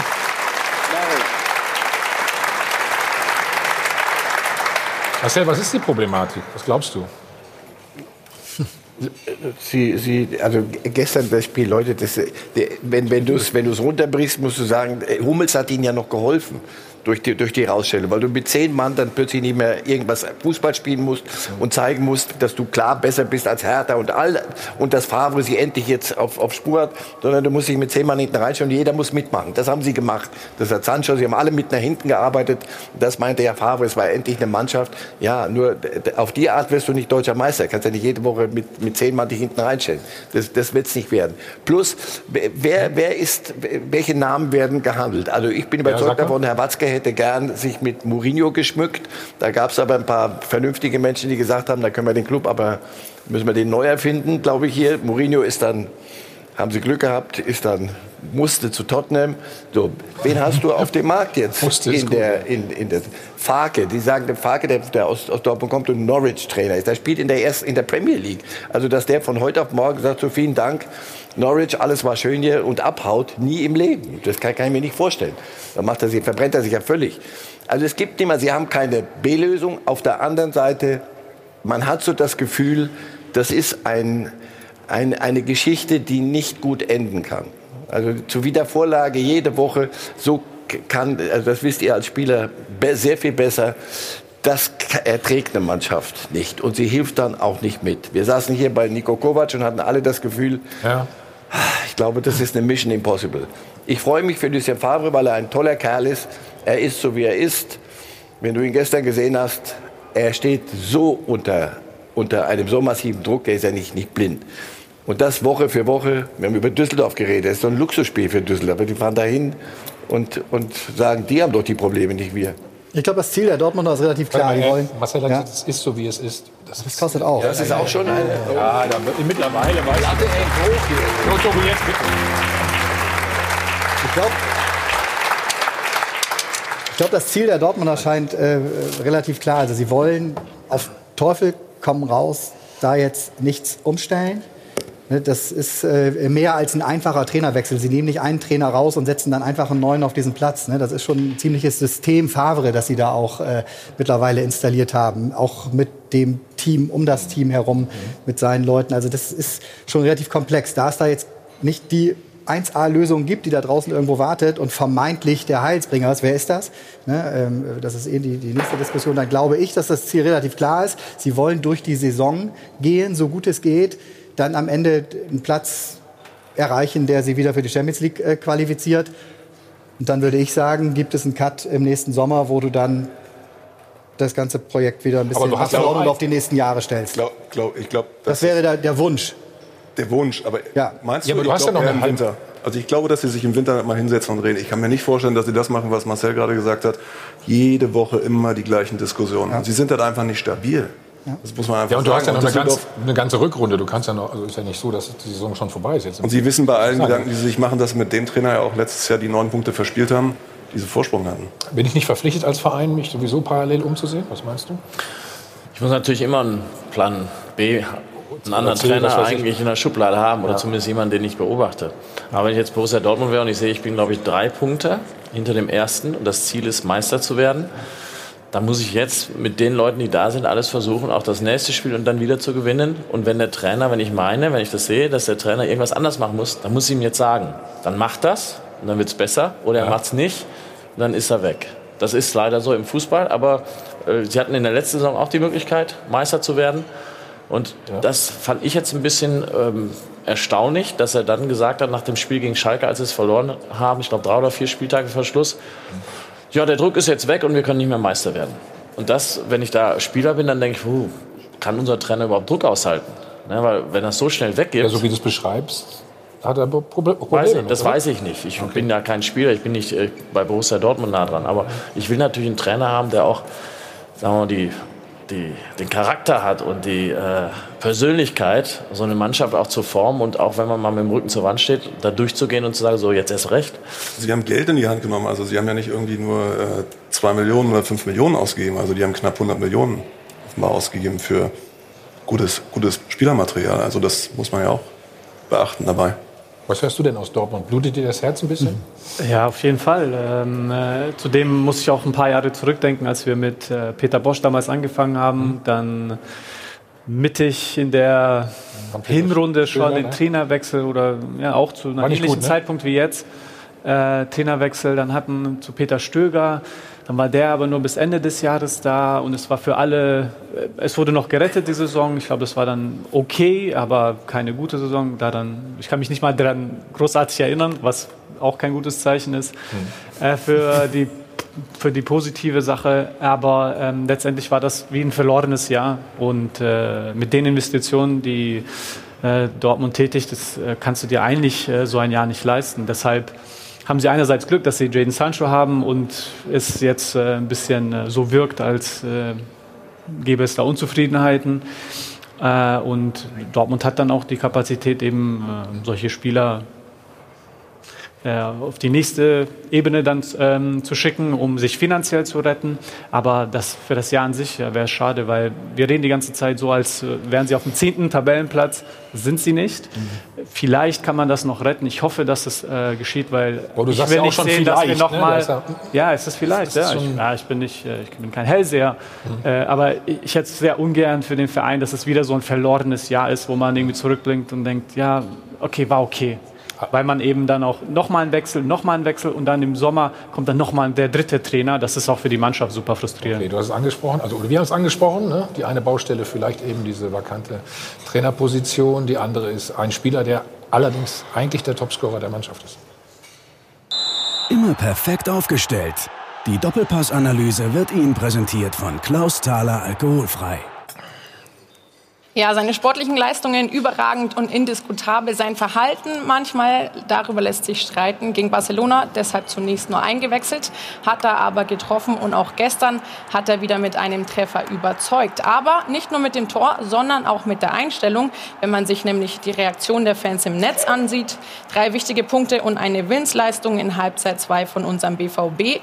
Wenn ich dann noch sehe, dass Sancho in der 80. Minute nach hinten sprintet und vor dem eigenen 16er den Ball zurückgewinnt, einfach stark. Trendwende? Fragezeichen. Warten wir mal ab. Also Sancho hat auch Trainer Lucien Favre überzeugt. Ich glaube, Bilder sagen manchmal mehr als tausend Worte. Die Frage, die sich stellt, räumt man diesem Ausnahmespieler gewisse Freiheiten ein oder verkauft man ihn für viel Geld, um eventuell Unruhen in der Mannschaft zu vermeiden? Immer perfekt aufgestellt. Die Doppelpass-Analyse wurde Ihnen präsentiert von Klaus Thaler Alkoholfrei. Andi, du als Trainer, du kannst vielleicht am, am ehesten uns beschreiben, wie geht man mit so einem Spieler dann um? Es ist schon schwierig, ist klar. Meine, wenn du einen jungen Spieler hast, der, der große Ziele hat, ich weiß jetzt nicht, welche Undiszipliniertheiten er sich zu Schulden kommen hat lassen. Ich glaube, jetzt ist er mal zu, er zu, kann zu einer Besprechung bis spät gekommen. Er hat keine Uhr. Ja, der hat hat sicher zwölf, zu viele Uhren, oder Er hat sicher zwölf Uhren, aber Englische er kann Uhrzeit sie, ist eine Stunde. Er kann sie noch nicht lesen. Der Fakt ist das, dass man, dass man sich das nicht erlauben kann und dass du das als Trainer nicht dulden kannst. Auf der anderen Seite ist natürlich ein talentierten Spieler, aber den Jungen muss man vielleicht einmal sagen, dass es in England drei, vier Spieler gibt, genauso das gleiche Alter sind, die genauso talentiert sind. Meiner Meinung nach. Ne? Also vielleicht wird er hier sogar ein bisschen zu viel gehypt für die Situation, die er momentan hat. Klar ist er auch jung, ein junger Spieler, der Fehler macht, das ist ganz logisch. Nur schon langsam muss man mal aufpassen, dass man nicht dann die ähnliche Situation hat wie mit Dembele oder so. Und man sieht jetzt, Barcelona hat den für viel Geld gekauft. sind nicht happy mit ihm. Und wenn er das nicht in seinen Kopf hineinbekommt, wird das natürlich andere große Vereine auch vielleicht ein bisschen äh, abschrecken oder abschrecken und Oder- zu Überlegungen führen, dass man sagt, okay, pass auf, wir schauen uns jetzt schon noch die Entwicklung von den, von den Burschen an. Und da kann man nicht nur immer über einen Trainer sprechen, sondern da müssen die Spieler auch einmal in die Pflicht genommen werden. Fakt ist, er ist ein junger Spieler, gar keine Frage. Er ist natürlich 19. jetzt auch von, von 0 auf 100 durchgestartet, aber er muss schon Woche für Woche natürlich auch zeigen, dass er, dass er Profi ist, sonst kannst du deine Leistungen nicht abrufen. Und wenn du dann als Trainer und als, als Rest der Mannschaft von, von einem Spieler seiner Qualität auch abhängig wärst, und das, das liefert er nicht, weil er, weil er zu spät kommt bei der Besprechung oder weil er keine Uhr lesen kann, dann musst du mal dazwischen hauen, richtig. Ne? Da sind die Verantwortlichen gefra ähm, gefragt in Dortmund, weil ähm, der ist 19 und der ist in seiner Entwicklung und so. Aber Dortmund muss sich fragen, warum es der dritte Spieler ist, äh, von dem sie sich dann vielleicht hier und da auf der Nase rumtanzen lassen. Also Andi hat gerade Dembele angesprochen, Aubameyang damals am Ende vorgegangen ist und ähm, mit dem musst du reden, weil sportlich hat er einen riesen Wert. Ja, er gestern also, aber Mayang hat er noch nicht. Also da ist er Ja, schon noch ein bisschen weiter, Aber- hin, weil der Aubameyang hat, wie viele Tore hat er geschossen? Über die Jahre hindurch, da, da muss der Junge erst einmal hinkommen. Also Warum ist der- Vielleicht glaubt er, dass ist er ja schon auch- drüber ist. Darum muss man einmal wieder am Boden runter. Ja, und vor allen Dingen ist er ja in Dortmund, weil er weiß, in England hätte er die Möglichkeit gehabt, ja nicht zu spielen. Also der ist ja, nach, also ja ganz bewusst Ja, nach Dortmund ja. gegangen. Warum es der dritte Spieler ist, ne, bei dem das jetzt passiert, hat natürlich auch fast ein, fast ein Kompl- Kompliment für Borussia ja. Dortmund.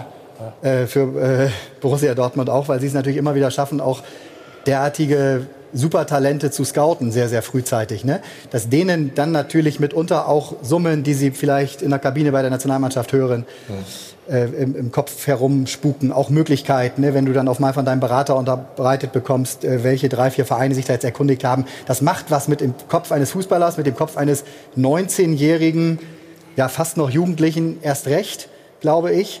Insofern in meinen Augen zwei Punkte, die Dortmund abwägen muss. Zum einen, wovon ich abhängig machen würde, ob, äh, ob, ob sie ihn behalten oder vielleicht im Winter sogar verkaufen.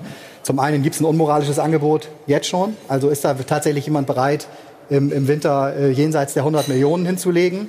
Und zum anderen schaffen sie es, sich für die Champions League auch in der Rückrunde zu qualifizieren. Also gehen sie weiter. Wenn das der Fall ist, dann wird er auch motiviert bleiben, glaube ich, weil er das als Schaufenster versteht und weil er genau auf diesen Bühnen, wenn, wenn abends die Champions League-Hymne läuft, äh, zeigen will, was er kann. Also, Entschuldigung, aber es tut, mir, es tut mir weh, wenn ich höre, dass ein 19-Jähriger motiviert bleiben wird. Also da, Ja. da, da, weißt du, was ich Andi, meine? Ist jetzt weiß, nicht, meinst. aber Andi, das ist doch logisch. Der Junge muss doch Woche für Woche zeigen, dass er den Stellenwert überhaupt hat, diesen Marktwert. Andi, ja, macht aber nur- momentan das macht zerstört er sich mehr, als was es ihm hilft. ja. Du hast ja bei Es den jungen ihn- Spielern hast du ein Problem, die werden nach Potenzial bezahlt. Nur mehr nach Potenzial und nicht nach geleisteten. Guter genau. Nach und Das ist das Problem. Die Motivation bleibt in der Regel ein bisschen auf der Strecke. Das ist, das weißt du besser eigentlich als ich, das ist eine Generationensache. Weil wir mussten erst mal früher gut sein, um dafür belohnt zu werden. Heutzutage ist umgekehrt. Du musst zeigen, dass du gut werden könntest und wirst dann schon mal belohnt. Und so ein Spieler muss halt finden, der gut ist und die Motivation hat, sich und auch andere weiterzubringen. Und ich kenne diese äh, englische Truppe, weil ich, als ich bei Arsenal war, hatten wir auch ein paar von denen. Super Spieler, äh, Reece Nelson zum Beispiel in Hoffenheim. Ja. Aber die Jungs, die können teilweise gar nichts dafür. Die kriegen verhältnismäßig so viel Geld, dass sie denken, pff, ob du mir das jetzt sagst und ob ich es mache, ist mir eigentlich ziemlich egal. Weil wenn du es nicht machst oder wenn ich es hier nicht mache, dann mache ich es beim nächsten. Weil jeder Verein denkt ja immer mit so einem Spieler, ich krieg den dann aber besser in den Griff. Bis mal irgendwann einer realisiert. Das ist die Frage. Keine Chance. Ja, keine Chance. Richtig. Ist das der Spieler, der den Unterschied macht und mit dem wir Titel und Champions League gewinnen? So, Favre holt ihn in der 38. Minute hier vom Platz, was völlig sinnvoll war, weil so kannst du keinen Fußball spielen, ähm, weil, die, weil die Mannschaft hier sonst, sind dann auch noch auseinandergefallen. Aber war, das war so das erste Zeichen. Er, er ist beleidigt, was ich verstehen für einen 19-Jährigen, das können wir dann machen. Sein Berater sagt, du, das lassen wir uns nicht gefallen. Und hinzu kommt, deswegen muss fair bleiben, in, in England gerade, du, du kennst die Clubs, Arsenal hat mehr Probleme, als sie ertragen können. Tottenham muss Probleme in den Griff kriegen. Manchester United ist in einem Elend ohne Ende. Das heißt, das Echo von dort drüben kommt immer wieder. Wir brauchen Spieler, wir brauchen Spieler. Sancho, warum holen wir, wieso spielt so ein tolles Talent in der Bundesliga? Also so ist ja die Einstellung in England, de- dem deutschen Fußball gegenüber in vielem. Und das hört er jeden Tag und sein Berater sagt, du, reg dich nicht auf, wenn der dich noch mal in der 38. Minute runterholt. Du musst, und wie viel ist geplant von seinem die Uhr nicht können, nicht kennen? Also in Barcelona kommst du spät zu einer Teambesprechung, nachdem du eine Woche davor schon mal eine gezogen gekriegt hast im sechsstelligen Bereich. Aber Geld ist nicht das Problem. Das ist ein guter Punkt, den du sagst. Die englischen Vereine gucken jetzt aber zum Beispiel vor ein paar Jahren war es so, wenn ein Spieler aus der Bundesliga kam, da wussten sie, gute Einstellung, ja, super können wir nehmen. Auf einmal hat sich ein bisschen gedreht, weil die Spieler kommen auf einmal und es zeigt sich nicht unbedingt, dass sie die Mannschaft weiterbringen, sofort weiterbringen. Da sind sie ein bisschen vorsichtiger geworden. Und das muss man natürlich, wenn ich Berater wäre, würde ich meinem Jungen auch erzählen. Pff, super alles. Ja, aber Zum Beispiel gibt es da hast du Fälle im Kopf. ja, klar habe ich Fälle im Kopf, aber das kann jetzt nicht, ich kann nicht alles Hat auch erzählen. unzählige Namen, aber das würde wahrscheinlich den Rahmen sprengen. Aber ich denke jetzt an aber- zum Beispiel, der hat direkt funktioniert. Nee, stimmt gar nicht. Stimmt gar nicht. Nee? Nee, stimmt nicht. Ähm, der schießt jetzt viele Tore. Ja, okay. Aber, äh, und der ist ein super Spieler. Ja. Aber du musst auch ein großer Spieler für große Spiele sein. Und nicht so. nur ein großer Spieler für kleine Spiele. Ja, das ist dann nochmal eben die nächste Hürde. Okay. Und ähm, das ist, ja, also ist jetzt nicht mehr so. Die, können, die haben mehr Geld, die können mehr Fehler machen. Aber nicht unendlich. Ja, wenn ist die neue, die junge Generation anders?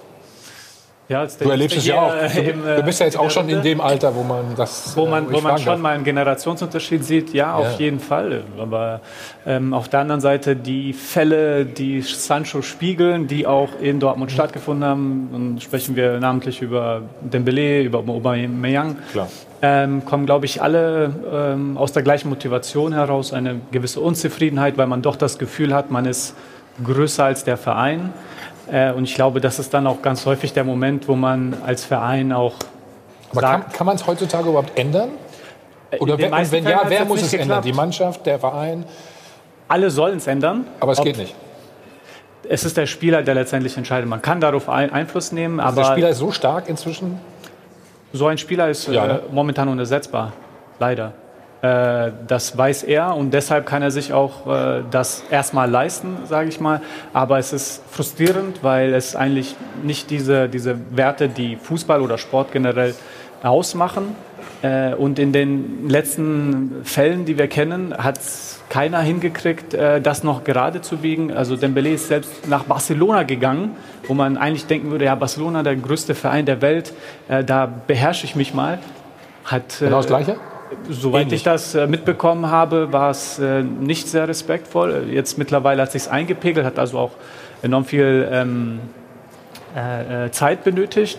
Äh, Aubameyang hat äh, dann den Wechsel nach, äh, nach Arsenal, Arsenal, ja. gemacht. Soweit ich das mitbekommen habe, war das dann positiv, fühlt sich da wohl, wertgeschätzt und auf dem Niveau, auf dem er sein möchte. Ich weiß nicht, inwiefern da das Finanzielle oder das Sportliche priorisiert wird. Lassen wir das mal außen vor, weil das entscheiden die selbst. Aber es scheint so diese Rolle zu sein, dass der Spieler aus irgendeinem Grund nicht, motiv also nicht die Motiva richtige Motivation findet, sondern irgendwie unzufrieden ist und das dann nach außen ausstrahlen möchte, dadurch, dass er zu spät kommt oder unzufrieden Aber das heißt, was, was mache ich jetzt mit Sancho dann? Aus, aus Jetzt, das, die Schwierigkeit ist, oder? dass die Mannschaft selber und, und die, die, wir haben doch lange über Favre, über, über die, die Gesamtgemengelage über Dortmund geredet. Wenn da alles Picobello wäre und alles würde super laufen, würde einer, der dann so aus der Rolle fällt, den kannst du leichter domestizieren.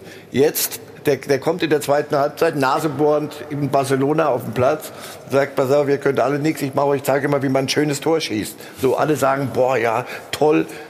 Und schon wieder kannst du die Diskussion und, und alle Erziehungsversuche, muss ich sagen, kommen mir auf. Gestern hat er nach hinten mitgearbeitet. Wenn er das gestern nicht macht, möglicherweise hättest du da wieder einen Ansatz. Aber es ist immer so eine, so, so ein schmaler Grauzone? Er ist du? unersetzbar. Er ist, er ist, Er ist- die, die Figur, alle gucken auch. auf ihn. Reus performt nicht.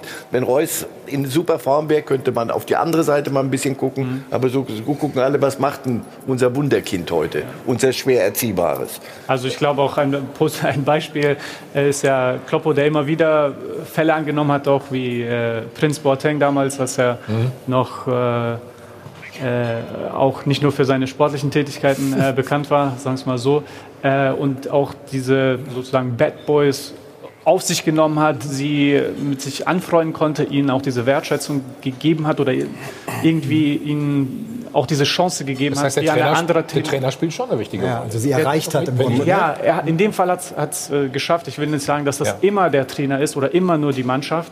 Äh, es gibt Beispiele, wo es funktionieren kann. Damals aber auch die Fälle, die ich kenne, der Spieler war nicht so gut, als äh, wäre er unverkäuflich, beziehungsweise als wäre er Unverzichtbar. unverzichtbar. Äh, und Das heißt, er musste sich schon zusammenreißen, der- der wieder sozusagen. Der musste genau, sich der wusste, er hatte eine Chance. Er wusste, da ist jemand, der, der zählt auf ihn, der vertraut ihn. Äh, und der, der, der gibt ihm eben diese Chance. Und das als Spieler, das will man ja auch wissen und auch haben. Äh, ab einem gewissen Punkt, wo man dann äh, vielleicht so eine Qualität hat wie, wie Jaden, wie es scheinbar dann auch der Fall ist, will man dann einfach mehr. Also man will irgendwie auf das nächste Niveau, was dann entweder heißt äh, Bayern, Premier League, glaube ich, das hat er auch sich schon mal dazu äh, geäußert, äh, dass das auch langfristig so sein, sein Traum ist. Und leider ist manchmal dann der beste Schritt tatsächlich da auch äh, die, die Reißlinie zu ziehen. Also, wenn ich das so höre, Andi, ne? schade, dass wir ja ne? Zu alt sind, ne? oder? Viel zu alt. Viel zu alt. also machen gleich weiter. Dann gehen wir nämlich nach Berlin. Über Union wollen wir natürlich reden, aber auch über das Debüt gestern von Jürgen Klinsmann. Es ist eine ganze Menge passiert. Wir sind äh, beim Training dabei. Sie sehen es im Hintergrund. Unser Mann vor Ort ist dann Nico Pomerenke. Wie immer alles gleich bei uns. Wir machen eine kurze Pause.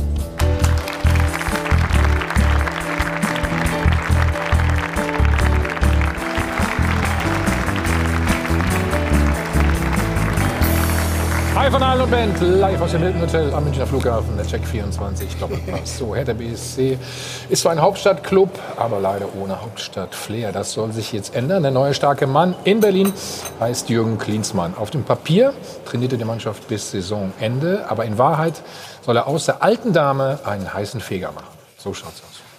Der eiskalte Engel ist zurück in neuer Funktion als mächtigster Interimstrainer, den der deutsche Fußball je erlebt hat. brauchte dann aber noch mal einen kleinen, einen kleinen Anschubser. Natürlich, bei einem gelernten schwäbischen Brezelbäcker muss die Kohle stimmen und die Aufgabe ist ja auch schwierig. Berlin hat das Potenzial. Berlin, da sagen viele immer, ist ein schlafender Riese. Aber irgendwie kommt es noch nicht in die richtige Bewegung. Mit anderen Worten, hier ist zu viel Trabi und zu wenig richtiges Auto oder zu viel alte Dame und zu wenig pulsierende Hauptstadt. So schaut's aus. Doch kaum nimmt Cleansea seine Aufgabe ins Visier, schon nimmt auch das Projekt Big City Club zumindest äußerlich Formen an. Klinsmann auf der Bank und schon volles Stadion. Und genau wie 2006 setzt er auf einen kompetenten Mitarbeiterstab. Köpke ist immer noch Köpke, Nuri ist der neue Yogi. Mit halb gescheiterten Vereinstrainern hat Klinsmann schon beim Sommermärchen beste Erfahrungen gemacht. Und der Lächler zaubert noch eine neue Personalie aus dem Hut. Der Arne Friedrich als Performance Manager. Was das genau ist, kann Arne Friedrich wahrscheinlich hier nachlesen. So schaut's aus. Einstand missglückt, Zuversicht bewahrt, sonniges Gemüt behalten. Doch der erfolgreichste deutsche Stürmer der 90er, der die ganze Fußballwelt erobert hat, kann auch anders. Klinsmann ist jedenfalls der spektakulärste Berliner Transfer, seit Thomas Helmer für die Hertha Tore am Fließband schoss. Wenn ich so etwas übernehme, dann mache ich das nicht halb, sondern mit voller Macht und umfassenden Kompetenzen. Das werden die handelnden Personen und die Spieler noch erleben. In Berlin gibt es bereits einen Cleansy-Spruch. Es gibt viele harte Trainer, aber Klinsmann trainiert härter. So schaut's aus. Ich weiß gar nicht, warum ihr so gelacht habt da bei dem Tor. Das verstehe ich überhaupt nicht. Ich habe gerade ge hab gerade gegoogelt, Tore am Fließband und Thomas Helmer, da kam nichts. Es war, mein, es war mein letztes Bundesligator, weißt du das? Weißt du wo? In Unterhaching. In Unterhaching? Ja. Und du hast ja gesehen, ich musste den vom 16er köpfen, weil ich nicht schnell genug in den 16er reingeguckt habe. Deswegen war das so. So, Marcel, was ist ein Performance Manager? Ganz einfache Frage heute mal. Weiß ich nicht. Äh, Maintenance Manager kenne ich so. In, das ist dann, glaube ich, eine, eine Reinigungskraft. Nein, ich, ich weiß nicht. Ähm, okay. Mit allem Respekt. Ich, ich, er wird sich was dabei gedacht haben. Möglicherweise ist das nur ein Name, eine Bezeichnung, die wir schnell vergessen sollten. Sebastian Kehl in, in, in, in Dortmund, Bindeglied zwischen, zwischen Führung und ja. Mannschaft. Das, das kann und wird ja sicher irgendeinen Sinn ergeben. Soll ich, soll ich Andi lieber fragen? Der hat ja mit Mir brauchst du auch nicht fragen, was der da? ja, aber du warst so lange mit ihm ja, zusammen. Ja, schon, aber ich weiß jetzt auch nicht genau, wie die, wie die Absprachen sind, was Anne Friedrich macht, aber ich könnte mir das vorstellen, vielleicht so ähnlich wie, wie Kehl halt in, in Dortmund. Und der Jürgen lebt schon sehr, sehr lange in Amerika, da hat man natürlich mit englischen Ausdrücken klingt alles ein bisschen besser. Bei uns hat man früher gesagt, Zeugwart, jetzt ist der Equipment Manager, da glaubt man keine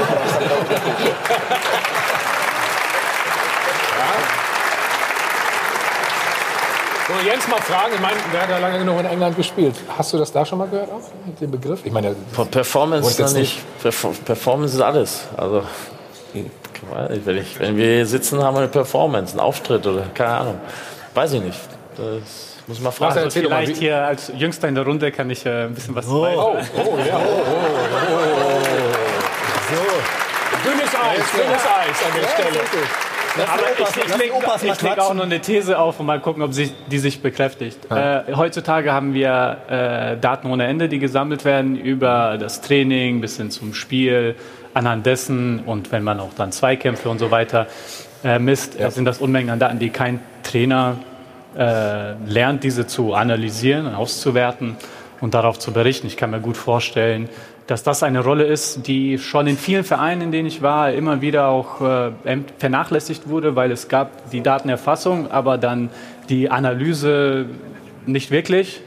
Ähm, und da äh, ist eben noch viel Potenzial, was sich viele Vereine jetzt so als nächsten Schritt dann auch äh, vorgenommen haben. Und es scheint auch so, als wäre der Jürgen nicht nur heute, sondern auch in den letzten Jahren immer wieder einer gewesen, der sehr viele Spezialisten unter sich haben möchte, die verschiedene Bereiche halt abdecken, die, die man selbst als ein äh, Trainer eben nicht äh, äh, ähm, abdecken kann, sondern er will der Arne ist aber, haben. Der Arne ist jetzt kein, also der Arne ist kein Analyst. Der Arne ist so, wie er gespielt hat und ein, Was heißt das denn? Nein, so, also ob er die ja, Analyse selbst so, ist, so, eine andere Sache, super aber dass er halt für diesen Bereich zuständig ist. Das glaube ich. Äh, als Manager, also, er ist ja nicht Analyst. Ich glaube, der Arne ist dazu da, um zu gucken, was gut läuft, so ein bisschen von außen und was schlecht läuft. Und er hat einen sehr hohen Standard gehabt als Spieler, ne, aber auch natürlich so als Mensch, wie ja. er ist. Und ich glaube, wahrscheinlich guckt er und sagt ab und zu mal, pass mal auf, da müssen wir verbessern. Als Abwehrspieler vielleicht auch defensiv. Ja, das können wir mir vorstellen. Aber dass er da rein in die Daten schaut und so, da gibt es die Analysten für. Ähm, Aber er ist ja auch Manager, deshalb wird er Leute wahrscheinlich er managt alles. Er hätte einfach auch sagen können, das ist unser neuer Teammanager und das ist nichts anderes als das Teammanager. Arne Friedrich. Also das gibt es eigentlich schon, es ist nur ein anderer Begriff. Ja, klar. Und der, der Teammanager genau bucht dir aber auch die Reisen und schaut, dass der Handyvertrag oder keine Ahnung was Oliver kommt. Bierhoff hat, glaube ich, damals nicht die Reisen gebucht, dass er 2004 übernommen hat, oder? Ja, aber der, aber der, der, der, der überblickt die Organisation so ein bisschen. Ja. So, und jetzt ist das eine, dass wir uns lustig machen können darüber, dass er nun Begriffe einführt, die vielleicht eher aus dem Amerikanischen kommen und dass er, glaube ich, schon eine klare Vorstellung dazu hat. Dass, äh, äh davon gehe ich äh, fest aus, dass er da irgendwo eine Position zwischen Preetz und der Mannschaft gesehen hat, die ihm auch assistiert. Äh, dass Jürgen Klinsmann schon immer dafür bekannt war, dass er natürlich innovativ an Themen herangegangen ist und das ist auch damals schon, als er äh, vor 2006 äh, den DFB ja, beinahe tatsächlich übernommen hat äh, mit dem Geist und mit den Themen, die er da reingebracht hat. Und damals ja auch schon die Diskussion lief über, warum müssen wir jetzt Gummitwist trainieren und warum kommt der Hockeytrainer? Was war das für eine unsägliche Diskussion damals, als es eben Bernhard Peters gab, der dann äh, vom äh, ähm, der Deutschen Hockeybund halt zum DFB kam. Ich glaube, er hat da sehr klare Ideen hinter und er hat es im Grunde auch damals 2006 geschafft, den deutschen Fußball zumindest mal wach zu rütteln. Wir kamen ja aus anderen Zeiten um dann relativ erfolgreiche Jahre zu spielen. Also äh, aber lass, lass Andi doch. Ja. Nein, ich versuche es trotzdem ja. mal. Wie, wie, ist es mit Jürgen zu arbeiten? Oder? Also eines ist fix, also das unterstreiche ich 100 Prozent. Ja. Wenn der Jürgen einen Job übernimmt, dann wird es nicht so sein, dass er es eins zu eins übernimmt von Vorgänger, sondern er bringt seine Ideen, seine neuen Visionen ein, so wie er es damals auch mit dem DFB gemacht hat. Ich war fünf Jahre oder vier Jahre bei ihm Assistent bei der amerikanischen Nationalmannschaft und ich meine, äh, von Trainer aus, ich bin ein Österreicher, wir haben jetzt nicht so viel gewonnen wie ihr Deutschen, aber der Jürgen als amerikanischer Nationaltrainer in jeder Besprechung, wenn wir gespielt haben gegen Brasilien, in Mexiko, in Italien, du gehst aus der Besprechung hinaus und denkst, du gewinnst das Spiel. Du musst das Spiel, du gewinnst dieses Spiel mit so einer Überzeugung, mit so einer Leidenschaft, mit so einer Power, tut er die Mannschaft heiß machen, wo wirklich äh, äh für mich als Österreicher, der diese Siegesmentalität noch nicht gekannt hat, für mich ein, ein richtiger Lernprozess war. Und das ist schon absolut überragend, wie das angegangen ist. Aber er gibt auch seinen, er gibt ja auch seinen Mitarbeitern, glaube ich, das sage ich jetzt mal, auch, auch, auch sehr viel äh, Spielraum, ne? Ja, na klar. Ich mein, und Vertrauen sowieso ist klar. ja, ich meine, dass, dass er Vertrauen hat, wenn er, wenn er die Leute einstellt, das ist einmal hundertprozentig klar. Aber für jeden einzelnen äh, Assistenten oder Mitarbeiter bei ihm von ihm ist, ist es einfach, äh, macht Riesenspaß zu arbeiten, weil man auch eigene Verantwortung übernehmen kann. Natürlich ist er der Chef, ja. der alles entscheidet, aber du kannst deine eigenen Ideen mit einbringen und es, ist, es war extrem äh, lehrreich und auch sehr, sehr interessant für mich, sonst wäre er sicherlich nicht so lange geblieben. er hat sich zu dem Thema auch geäußert, dann hören wir uns das nochmal an. Die Aufgabenteilung bei mir ist sehr direkt, unkompliziert. Na, also die Assistenztrainer, also er mit dem Markus Feldhoff im Team, äh, bereiten die Trainingseinheiten vor. Ich lasse ihnen auch viel, viel freie Hand in der Umsetzung. Ich stehe da, ich beobachte. Ich werde mich auch einmischen, wenn es sein muss. Ähm, aber ich hab's gerne, wenn ein Assistenztrainer das laute Wort hat auf dem, auf dem Trainingsplatz, weil mich werden sie oft genug hören. Äh, also dann äh, ist es manchmal gut, dass der Cheftrainer sie ein bisschen zurückhält, weil ähm, in all den anderen Gesprächen nebenbei äh, hören sie meine Stimme oft genug. Super. Also kann ich nur beipflichten. Mein erster Tag in Amerika als Assistenztrainer stehe so am Platz und der Jürgen spricht zur Mannschaft und immer so einen kleinen Block mitgenommen, weil ich mir dachte, ich tue mal ein paar so, Sachen aufschreiben. so fußballspezifische Ausdrücke auf Englisch oder auf Amerikanisch so aufschreiben und stehe halt so 10, 15 Minuten dahinter beim Training, beim Aufwärmen. Auf einmal so dreht sich der Jürgen um und sagt, Andi, was machst du eigentlich? Ich sage, naja, ich möchte mir die ersten zwei, drei Tage ein bisschen anpassen. Also ich gesagt, vergiss das, jump in, du übernimmst das Training. Und ich mir gedacht, leck mich am Arsch, was mache ich jetzt? nee, was hast du gemacht, genau? Als erstes, als erstes habe ich mal kurz aber wir haben durchschütteln müssen und dann am Anfang, wenn man die Sprache jetzt noch nicht so beherrscht, hat man natürlich ein bisschen, macht man sich zu viel Gedanken, vermittle ich das jetzt richtig, was wir, was wir rüberbringen wollen. Aber für mich war es eigentlich ein Kaltstart und das war für meine weitere Zusammenarbeit mit Jürgen wahrscheinlich sehr, sehr fruchtbar und für mich war es, war es absolut fantastisch. Mhm. Alexander Nuri ist übrigens äh, natürlich jetzt ja. äh, der Co-Trainer. Ähm, jetzt hat der Andi Köpke auch noch dazu geholt, Jens. Bis Winter. Ja, also wie viele Spiele haben wir jetzt noch? Vier. Oder? Macht das Sinn? Das kann ich nicht beurteilen von hier aus. Ich, weiß Och, ich sag jetzt mal, was du davon denkst. Ja, der Andi ist ein guter Torwart, ein sehr guter Torwarttrainer.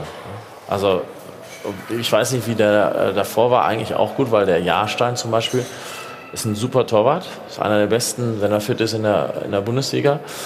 Also schlecht, ähm, denke ich, wird das da vorher auch nicht gewesen sein, aber vielleicht gab es da irgendwie interne Absprachen oder sonst was, das kann ich nicht sagen. Ich meine einfach das so war damals Zeit- beim Sepp Meier war es ja auch ähnlich. Dann hat er den äh, Andi da zugeholt und hat, hat den Sepp Meier äh, natürlich nach Jahrzehnten dann auch ausgetauscht und das war eigentlich von Nachteil. Ich meine jetzt, ich meine jetzt gar nicht Andi Köpke selbst, sondern ich es meine ist diese. doch, es geht um Andi Köpke. vier Ich Wochen, glaube, es ist eine oder? Hauptstadt, ein, eine Hauptstadtlösung. Für, bis für die. Das hat sowas. Oh, was ist das denn? Schau mal, wenn wir einen holen, dann jetzt. Das ganz große komme, Besteck. komme ich mit einem Team nicht, sondern da komme ich schon mit dem Bundestorwarttrainer daher zumindest. Es geht darum, solche Zeichen zu setzen. Genau. Das, das, ist, das ist doch diese, diese, dieses Stadion und diese Diskussion. Äh, Du spielst jetzt bei, bei Union. Man redet mehr über Union als über Hertha. Die können tun und lassen, was sie wollen. Jetzt, über, jetzt redet man über Hertha, weil Klinsmann kommt. Es sind auch solche Dinge. Du musst in dieser Stadt Hertha irgendwann mal wecken oder du musst es lassen. Ja, für die Bundesliga ist super, dass Jürgen jetzt bei, äh, bei, bei Hertha ist, weil natürlich äh, die Strahlkraft, ähm, Namen, ja, das, das ist ja ein Anziehungspunkt für die ganze Bundesliga. Ich glaube, es waren sehr viele ausländische Journalisten dort und die Bundesliga zum Beispiel äh, ist ja auch ähm, extrem davon abhängig, wie sie sich nach außen verkauft, ja, was für Geld sie da einnimmt. Ja. So viele Clubs gehen jetzt nach China, weil man weiß, ähm, da kann man noch viel, viel mehr Geld verdienen. Und dann im Vergleich zu den englischen Clubs oder so hat man da noch, groß, äh, noch, noch sehr hohes Aufholpotenzial. Und deswegen wir glaube ich, wir reden sofort super. weiter. Warte, wir machen nur einen Spot, Lars, dann bist du dran, kannst uns erzählen, wie die Stimmung in der Hauptstadt so ist. So, Lars. Vielleicht mal das, das, Bild, des, das Bi- Bild des Tages vielleicht gestern. Das hast du ja wahrscheinlich auch gesehen hier. Gut, dass er den Sponsor mit drauf Ja, hat. genau. Aber da äh, wird man dann bei äh, Jürgen Klinsmann ein Auge zudrücken. Aber normalerweise bei jedem anderen, der es gemacht hätte, dann hätte man schon die Diskussion geführt, wie kannst du bei einem Nike-Club mit einem Adidas äh, Muss man noch mal Handy- erklären vielleicht. Ne? Ja, also Nike genau. ist der Hauptsponsor von... Also hat er das gestern gemacht beim Spiel? Gestern Ja, vor dem Spiel. Und er hat dann auch im Nachhinein erklärt... Das sind keine alten Aufnahmen. Nee, nee, das war gestern.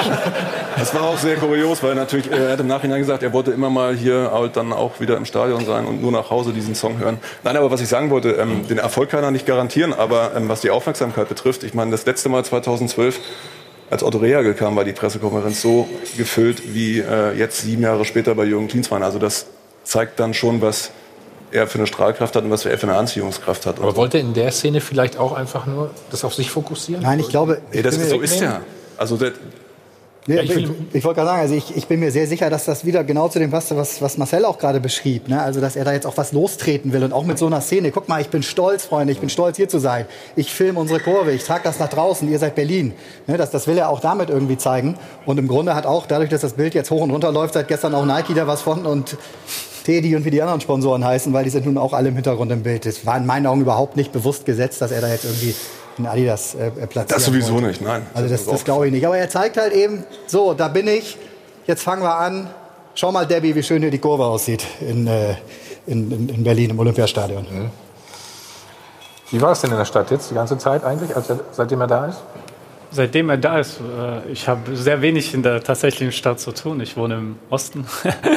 Von daher habe ich Ja, äh, gehört wenig damit aber auch dazu, der aber es Osten, war auch selbst bei uns natürlich eine, Ja, meine ich doch bei euch ein Thema oder? eine große Nachricht, ähm, weil er ein besonderer Trainer ist. Ne? Also, wenn, wir haben alle direkt an die Buddhas in äh, München gedacht, äh, was er alles so reingebracht hat. Aber ähm, ich glaube, was auch ein wichtiger Punkt ist, damals, als er mit, ich weiß nicht, wie vielen Trainern da ankam, wurde das erst das erste Mal wirklich diskutiert, glaube ich, ähm, in der, in der Fußballarena. Und ich glaube, das ist auch ein guter Punkt, äh, denn es ist nicht komplett falsch, äh, dass man sich als Trainer dann auch äh, da Experten holt, um die verschiedenen Bereiche abzudecken, weil wir haben ja schon darüber ganz kurz gesprochen, dass es viele Bereiche gibt, für die man, die man einfach in 24 Stunden nicht bearbeiten kann. Und ich glaube, dass äh, das interessant ist für den Fußball, auch immer wieder mal neue Gedanken äh, zu bekommen. Und ja, jetzt äh, wird sich dann auch zeigen, ob diese sich etablieren, ob diese die Mannschaft nach vorne bringen oder nicht. Ähm, ich wünsche es mir, für uns ist es immer gut, Guck mal, Jens, Heimspiel Jens zu hat gerade sein Handy rausgeholt. Wolltest du Jürgen kurz mal anrufen, oder was? Na, ich wollte nur jetzt mal sehen, gegen wen die spielen. in Frankfurt am Freitag. Wie groß Danach, ist denn die Chance, dass danach, Sie danach. dieses Ziel erreichen können, Marcel? Big City Club ist ja auch ein schön. Oh Mann, das sind ja, Ja, immer nur noch englische Begriffe. Also ich zahle jetzt auch, glaube ich. äh, Ja, das ist gut, immer. Zahlen ist Entscheidend super. ist auch, jetzt gebe ich es dir richtig. Entscheidend wird dann doch schon irgendwann mal auch ein bisschen auf dem Platz sein. Und Ja, das ist okay. gestern angeguckt hast, also das ist schon, das ist noch nicht wirklich, sie werden damit die Champions League noch nicht rocken. Nur weil jetzt Jürgen Klinsmann da ist. Das, er, er wird, das wird schrittweise gehen müssen. Erstens mal, das Geld kommt offensichtlich, der Investor Ja. ist da. Der Investor vertraut ihm und hat ihn nicht zuletzt installiert, ist überhaupt keine Frage. So, und jetzt musst du schrittweise das hinkriegen. Wenn man die Geduld hat und das mit, mit ein, zwei vernünftigen Transfers die Mannschaft auf ein anderes Level holt, dann, kann- dann kann es da den Aufbruch geben. Wenn du das Spiel gestern, also bei aller Liebe, mit, mit einem Mal mehr, bis, bis die mal eine Chance hatten, das hat sich geschleppt. Ja, du zahlst erstmal jetzt in Ich glaub, wenn ein Investor- Äh, Lars, vielleicht.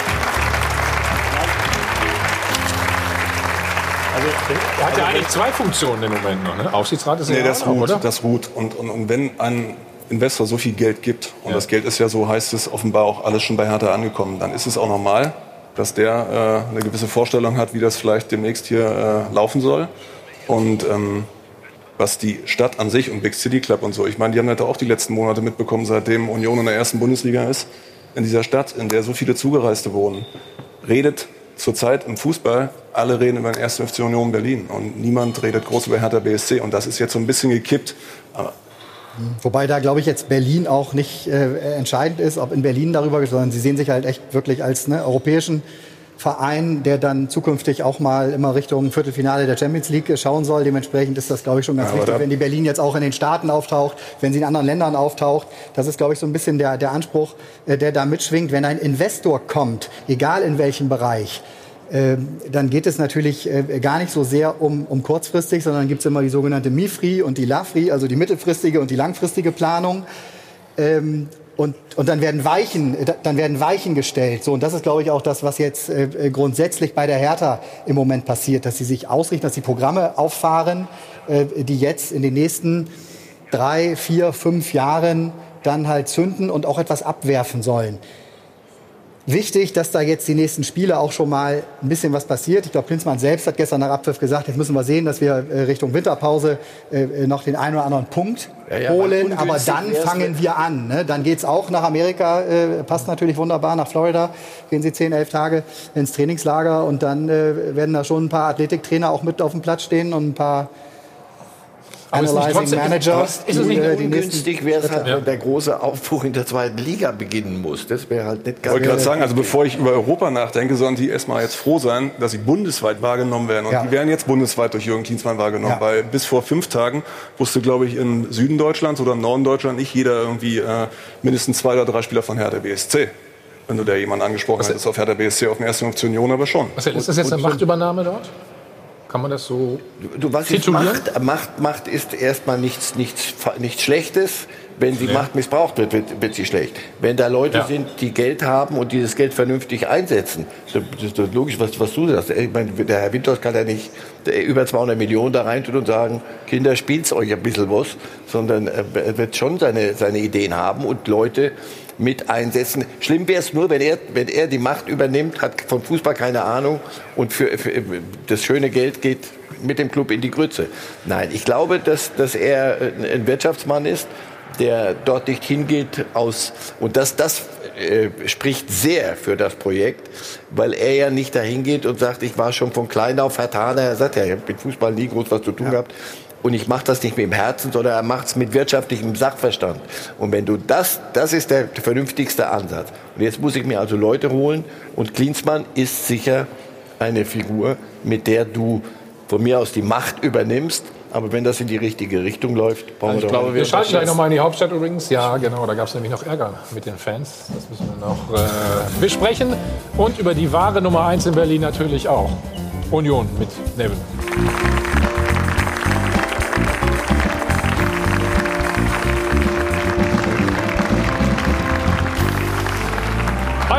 Band, wir sind zurück live im Hotel am Münchner Flughafen, Bahncheck 24 Doppelpass und wir schalten jetzt nach Berlin. Ich habe zu Andi Herzog gerade gesagt, zu Nico, sagt er, wie Nico Kovac ist schon in Berlin? Nein, zu Nico Pomerenke. Also Nico, grüß dich. Hi, ja, ich bin's nur, ich muss euch enttäuschen. Moin aus Berlin. Ja, moin. Oh, das sieht auch, auch ein bisschen kühler aus, muss man schon sagen. So, was ist gestern nach dem Spiel denn vorgefallen? Da gab es ein bisschen Ärger. Fans und Mannschaft.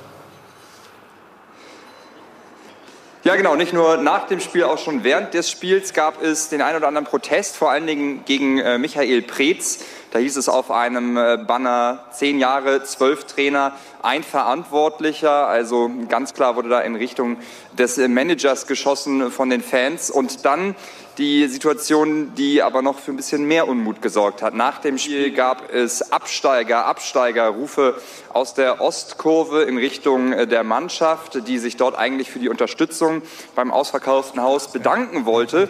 Es flogen dann aber auch die ein oder anderen Gegenstände, ein paar Becher in Richtung der Mannschaft, die sich dann trollte und wieder aus der Kurve verschwand. Da war die Stimmung auf jeden Fall nicht so gut und äh, Verteidiger Niklas Stark, der sagte hinterher, zu so etwas äußere ich mich nicht. Das hatte also durchaus einen bitteren Beigeschmack.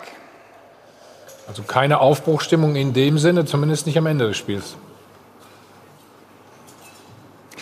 Nee, im Umfeld keine Aufbruchsstimmung, aber man muss festhalten, die geht vor allen Dingen von einem Mann aus, das ist äh, Jürgen Klinsmann, den haben wir eben auch noch kurz gesprochen. Der war guter Dinge, gar keine Negativität da in seinen Aussagen. Der hat sich vor allen Dingen ziemlich gefreut, dass die Partie in den USA übertragen wurde und dort eine richtig gute Quote wohl hatte. Das wurde ihm vorhin wohl am Telefon auch mitgeteilt.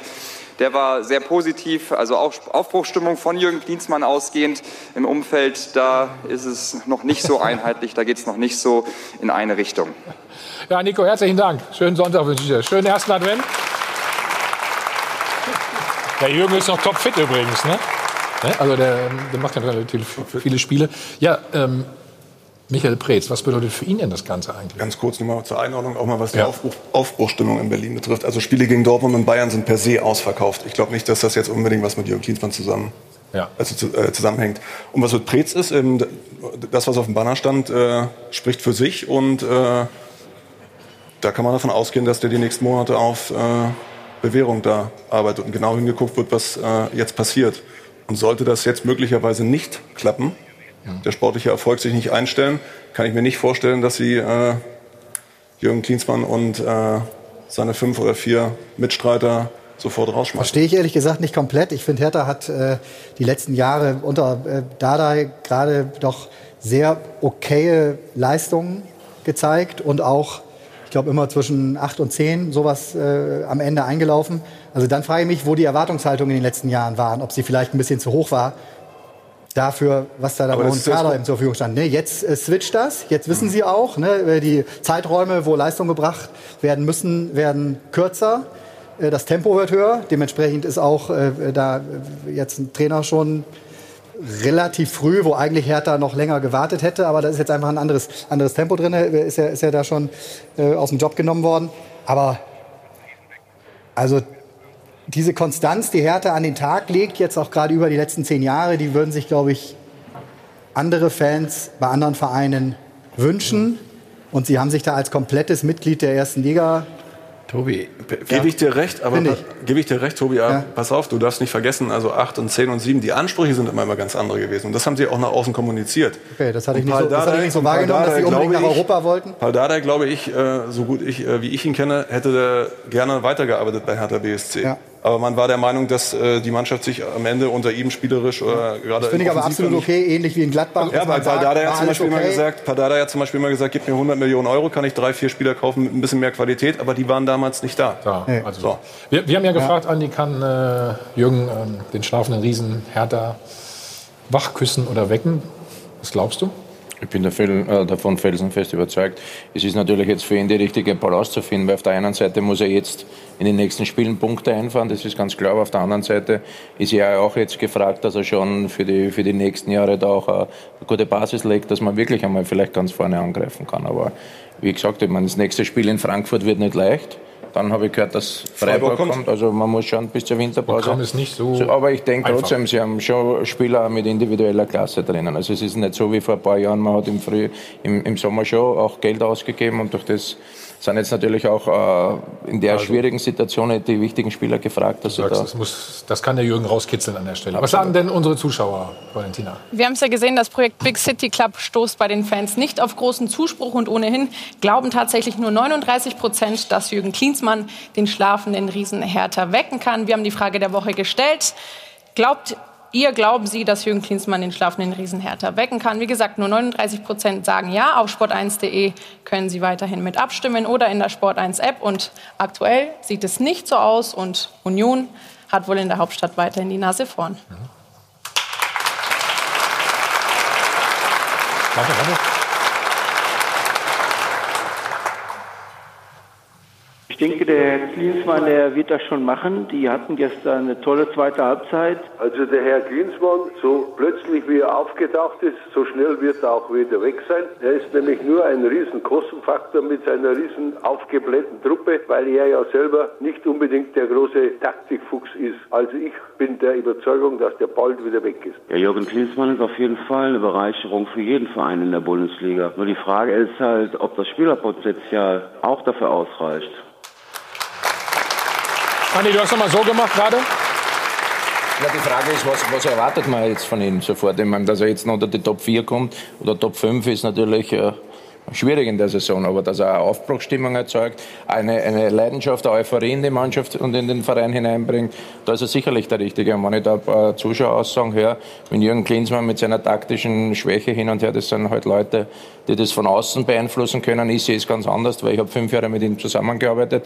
Für gewisse Situationen hat er immer seine, seine, seine Fachleute und durch das macht er, hat er auch in Amerika einen sehr, sehr guten Job gemacht. Das wird er in Berlin so machen und mit der Kritik muss das Trainer immer leben. Das ist ganz klar, du bist nicht jedem sympathisch, aber wenn ich immer wieder Geschichten höre von ihm, das geht mir eigentlich ein bisschen gegen den Strich und da möchte ich nicht, auch wenn er Freund von mir ist, verteidigen und da können die Leute ja, erzählen, was sie wollen. Das ist auch noch.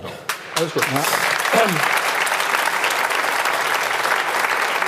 Er muss ja wahrscheinlich viele neue Bekanntschaften in Berlin ne, schließen, aber äh, eine hat er gestern auch schon gemacht mit dem Videobeweis. Wir schauen noch mal in das Spiel rein. Das vermeintliche 2 zu 2. Jens, wenn die Linie gezogen wird.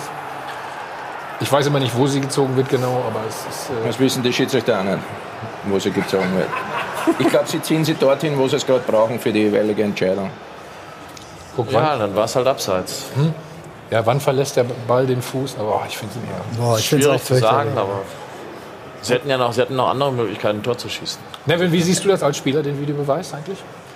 Den Videobeweis, also so wie er aktuell durchgeführt äh, wird, äh, ist es schon ärgerlich auf jeden Fall. Ich glaube, dass der Grundgedanke dahinter, das Spiel fairer zu machen, absolut richtig ist. Deshalb hoffe ich mir, dass wir auch in der nächsten Zeit da Fortschritte machen, weil äh, manchmal dauert das auf jeden Fall zu lang. Äh, wir möchten ja jetzt auch als Spieler und hier auch in der Runde und als Fans, Zuschauer auch wissen, wie genau ist diese Linie, die da gezogen wird, äh, weil keiner von uns kann das hier beantworten. Das ja, an sich ist ja intransparent, also müssen wir dafür transparent sorgen. Es tut so weh, dass Fußball da irgendwie zum Computerspiel wird. So, ne? Also es da dann um gezogene Linien, digital und das ist halt, also ich glaube, mit egal welchen Fußballfan du sprichst über die Szene gestern, der sagt halt, boah, ätzend. Ne? Außer, außer er trägt jetzt ein schwarz-gelbes Ja, warte mal, wenn du, ätz, wo du, ätz, wo du ätzend sagst, was war bei euch denn Freitag los da, die Szene? Ja. Als es Elfmeter für euch gab, die schauen wir uns auch mal an. Ja, das hat der Schiedsrichter dann so entschieden, wie er es Da war es okay, gesehen hat. Sagen, ich sag mal so, äh, wenn ich der Innenverteidiger hätte ich mich geärgert. Aber da es mein äh, Mitspieler war, nehme ich es mhm. dankend an. Aber mhm. klar ist, dass, da, mhm. dass er jetzt schon fällt und der Kontakt erst ein äh, paar Minuten später ist, kommt. Da muss man schon viel Fantasie haben. Ist eine klare Schreibe, aber ich glaube, zehn Minuten später gibt es dann einen Foul am Strafraum. Das pfeift er, glaube ich, nicht. Also, nee, das ist ja wurscht. Es geht erstmal um diese Szene. Nein, also ich glaube, die, die, die, die, Linie, darüber habe ich keine Lust zu diskutieren. Wenn, ja. wenn man einmal sagt, es ist eine Linie ist und ist Abseits, ja. dann ist es Abseits. Aber das hier, ja. wenn du, die, also wenn er es nicht gesehen hat, dem Schiedsrichter ähm, überhaupt kein Vorwurf an der Stelle. Dem, dem Spieler, der das macht, dem würde ich gerne englische Sitten beibringen, wenn es irgendwie geht. Weil das ist gut. Aber wenn, die, wenn, du das dann dir noch mal anguckst und dann nicht sagst, hör auf, das ist eine klare Fehlentscheidung. Das ist eine klare Fehlentscheidung. Äh, da, da, da, Leute, oh, Aber ich glaube, das ist auch so einer der Punkte letztendlich, Absurd. wo der Videoschiedsrichter uns helfen wird. Genau. Nicht von einer Saison in die nächste, aber über einen längeren Zeitraum. David, aber was muss denn hier ein Videoassistent lernen noch? Was, wo muss er denn noch dazu lernen, wenn der in Zeitlupe sieht, dass der Kamerad vorher abhebt und sagt, vielen Dank für das gestreckte Bein, ich hole mir gerade einen Elfmeter ab. Und dass, der, dass du dann dem Schiedsrichter nicht hilfst und sagst, das ist eine tausendprozentige Fehlentscheidung, die korrigieren wir jetzt und helfen dem Flieger mit einem Abflug. Und ein wichtiges Hilfsmittel dabei wird jetzt und auch in der Zukunft immer wieder sein, dass wir auf Video nochmal zuschauen, dass wir das in Zeitlupe sehen, dass wir das von, also dass der Schiedsrichter, nicht wir, das aus verschiedenen Winkeln sehen und dann diese Bewertung trifft. Mhm. Also ich glaube, dass das ähm, im Endeffekt Videoschiedsrichter uns helfen wird, das Spiel fairer zu Glaube auch. gestalten, dass die Schiedsrichter weiterhin auch Fehler machen werden. Auch das ist Das ist äh, leider menschlich. Aber da muss er ja, da muss er ja einschreiten. Ich ne? finde es super, wenn Dass die Fehler machen, menschlich. Zahl, zahl noch mal ein bisschen was hier. Ja. Wenn du die Champions League anschaust, du kriegst ein Gegentor, kannst als Trainer immer noch hoffen, dass vielleicht zwei Minuten vorher ein Foul war und du kriegst einen Elfmeter. Nicht? Also Das ist das ich denke, ich Der bin von ja. Beginn an eigentlich unter falschen Voraussetzungen habe ich das aufgenommen. Ich habe geglaubt, dass sie nur pfeifen bei ganz klaren Sachen, dass man das übernehmen kann. Aber bei ja. Zentimeterentscheidungen lasst sie Finger weg. Das tut doch den Fußball zerstören. Das ist meine Meinung. Da wird immer über, über Kleinigkeiten diskutiert. Das ist ein Wahnsinn. Der Wahnsinn. Es geht um die, um die Anwendung. Ich war letzte Woche in, in Madrid gegen, gegen Paris. Du denkst, das kann nicht wahr sein. Also irgendein Schubser, ne, zwei Minuten vorher, dieses, den, den- den der Schiedsrichter klar gesehen hat, er war fünf Meter davon entfernt, bewertet das als nicht faul und dann wird er danach korrigiert, aber wirklich, da ist das Spiel schon, hat das Spiel schon tausend neue Geschichten geschrieben, die nur der Fußball, Fußball schreibt. Oh, So, ja, ja. selber. Du bist heute in Geberlaune. Ja, ja. Aber Fakt ist ja auch, Es ist die Anwenderei. Was mache ich an welcher Stelle? Bei einer klaren Fehlentscheidung. Dieses hier ist die klarste Fehlentscheidung seit geraumer Zeit. Aber da steht, der, da steht der Schiedsrichter auch. Zwei Meter entfernt, drei Meter entfernt. dann, mu dann musst du ihm allerdings einen Wechsel im Beruf an empfehlen. Wenn er, oder eine optische Verbesserung. Mir in welcher schrieb, Form ein, auch immer. mir schrieb ein Kollege aus eurem Verein danach, ich weiß gar nicht, was habt ihr denn alle? Das war vorausschauendes Fallen. Also er ist damit einem möglichen blauen Fleck aus dem Weg gegangen, wenn Schienbein Naja, an Schienbein. ich einmal als Offensivspieler von früheren Zeiten, es ist schon teilweise so, wenn du natürlich siehst, dass einer reingegrätscht kommt, möchtest schon vorher, den, du möchtest ja nicht mit beiden Beinen am Boden stehen, dass der dir die Füße bricht. Also da geht man schon früh in die Höhe. Aber in der Situation ist es ja ganz was anderes, weil das war ja jetzt nicht irgendwie ein brutales Fall, sondern er wollte auch schon, einfach schon vorher fallen. Er springt ja das nicht sind hoch, zwei verschiedene. Situationen. Ne? Manchmal geht man schon früher in die Höhe, damit man eben eine Verletzung Okay. vermeidet. Das muss man Jetzt dann unterscheiden können. was ist das Besondere an Union? Ganz einfache Frage. noch. Äh, ganz einfach. 20 Sekunden. 20 Sekunden. Nö, das ich glaube, unsere Herangehensweise ist, äh, ist, ist einfach einzigartig. Wir wissen, wir sind eine der kleinsten Mannschaften mit dem, mit dem kleinsten äh, Etat. Äh, mit einer der, oder die Mannschaft mit der wenigsten Erfahrung, äh, die da auftritt. Und trotzdem bewältigen wir unseren Job gut, weil wir sehr fokussiert arbeiten, als wirkliche Mannschaft auftreten, nicht nur beim Spiel, sondern auch im Training. Äh, was ich immer wieder beleuchtet habe, war einfach, dass wir keine Divas haben. Niemand nimmt sich raus aus dieser Mannschaft. Man hat auch gesehen, der eine Stürmer äh, jubelt, der läuft zum anderen Stürmer, der auf der Bank ist, äh, um da auch noch mal einfach dafür zu sorgen, dass dieser Mannschaftsgedanke Zusammenhalt.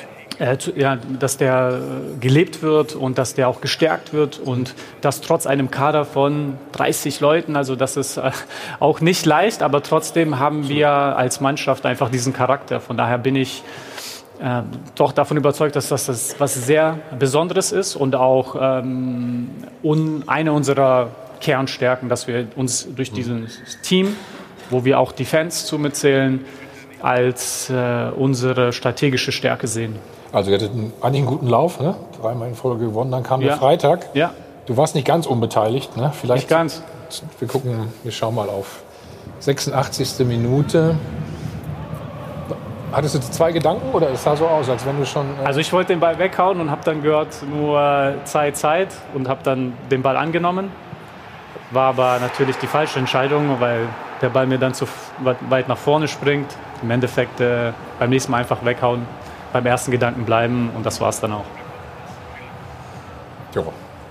Weil da waren dann noch zwei, drei Sind Stationen. noch genug, die helfen genau. können. Ja, also wir können, sind da auch in Überzahl, ging es nicht hin, aber Also da hätten dir deine tollen Kameraden schon noch helfen können. ja, haben sie versucht. das Im Endeffekt ja geht es ja auch bei dem Spiel klar. Es wird jetzt reduziert auf eine Szene, aber Nein, nein, nein, in dem Spiel haben noch andere Spieler Fehler gemacht. Ich auch äh, noch den einen oder anderen. Und äh, äh, es war nicht unser bestes Spiel. Ich glaube, vor allem in den Spielen davor haben wir viel mehr, über viel längere Zeit im Spiel unser Gesicht gezeigt, haben das dem Gegner schwer gemacht. Vor allem in der zweiten Halbzeit ähm, hat Schalke da das sehr, sehr gut gemacht ähm, für 20, 25 Minuten. Das hat uns sehr viel Kraft ähm, tatsächlich gekostet. Ich, ja. Und am Ende hat uns dann noch die Durchschlagskraft gefehlt, weil wir nicht äh, mehr als zwei Pässe äh, hinbekommen haben. Also, Schalke steht ja wunderbar da, dritter im Moment. Schauen wir noch mal auf das erste Gegentor. Und du kannst vielleicht auch noch mal sagen, ähm, seid ihr da, steht ihr da zu tief? Hättet Ja, ihr rauskommen müssen? Ja, keiner steht auf dem 16er. Das, äh, da, da muss einer stehen, weil es bringt nichts. Ihr wart einer Leute weniger, muss man noch einer- als Entschuldigung sagen. Ihr wart einer weniger, ne? Einer- war draußen, ne? Der war verletzt, Ja, ja. glaube ich, gerade, ne? Ja. Aber wir Macht das so viel aus dann? Nee.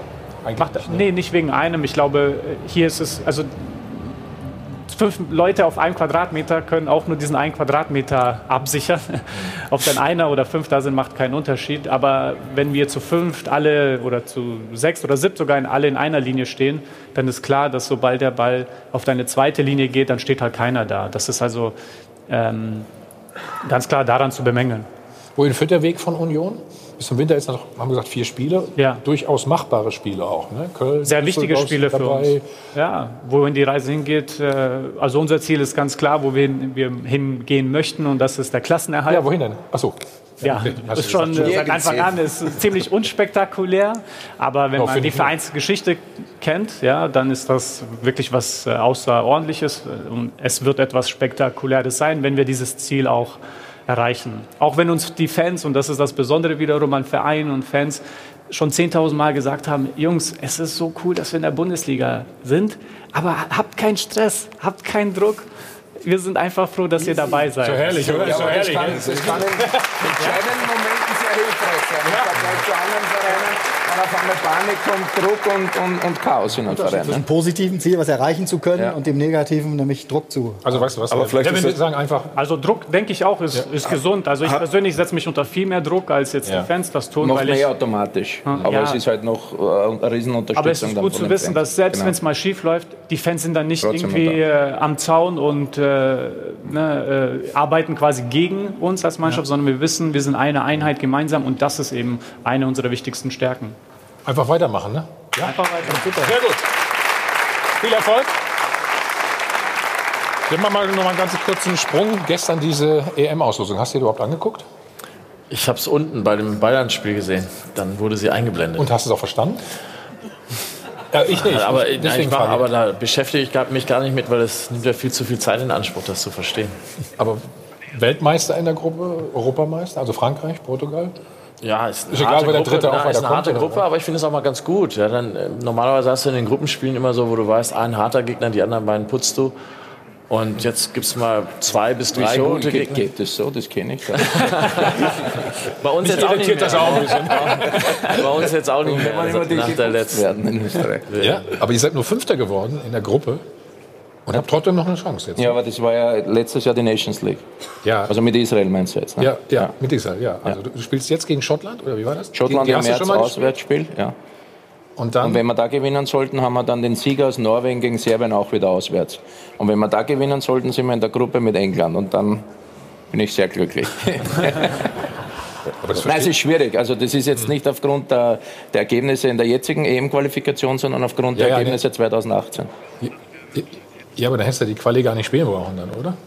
Naja, wir hätten uns auf den, den Weg jetzt qualifizieren können. Dann hätten wir jetzt im März Kann ja nicht die verschiedene Spiele Lose- braucht. Also verschiedene mir, ich wäre lieber schon fix Ja. dabei gewesen. Aber es ist, es ist und bleibt schwer. Also es ist eine Herausforderung. Der Job in Israel macht sehr viel Spaß, aber wir werden weiter kämpfen. Okay, gut. Wir haben noch was Schönes für dich, Andi, auch vorbereitet. Ne? Du hast mit Mario Basler mal zusammengespielt. Ne? Ja, ja. Kann ich mich daran erinnern. Ich übrigens natürlich auch. Und äh, der hat Folgendes gesagt. Hör mal zu. Wenn er sich geärgert hat oder, oder wenn, er, wenn er irgendwie äh, mit dem Gegenspieler so ein bisschen gestritten hat, hat er immer gesagt, geh zum Schweißen. Auf Österreich halt so richtig. Und ich fand es immer, immer so lustig, wie, wie, wie er das dann ausgedrückt hat. Geh zum Schweißen. Ich kann es nicht richtig nachmachen, aber vielleicht kann er es ja am Sonntag in der Sendung nochmal machen.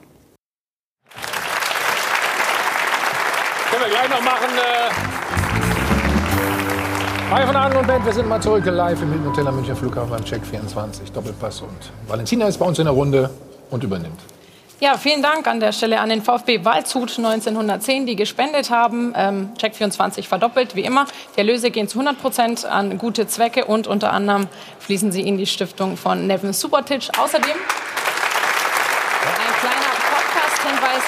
ebenfalls an dieser Stelle von unserem lieben Kollegen Tobi Holtkamp, lieber Fußball, der Marcel Reif, anlässlich seines 70. Geburtstag getroffen hat, um über eine überragende Karriere zu reden. Also reinhören auf sport1.de und eine Download-Plattform von Spotify bis iTunes runterzuladen. Tobi Holtkamp und Marcel Reif unbedingt reinhören. Lieber Fußball. Bitte. Gar nicht abgesprochen, das Ganze. Ne? Unser lieber Marcel Bist hat vor vier Tagen einen runden Geburtstag gefeiert. Wir haben es gerade gehört, den 70. Seit 84 bist du dabei. Du berichtest über Fußball. Ist ja Wahnsinn. Aber hier, hier steht. Ja.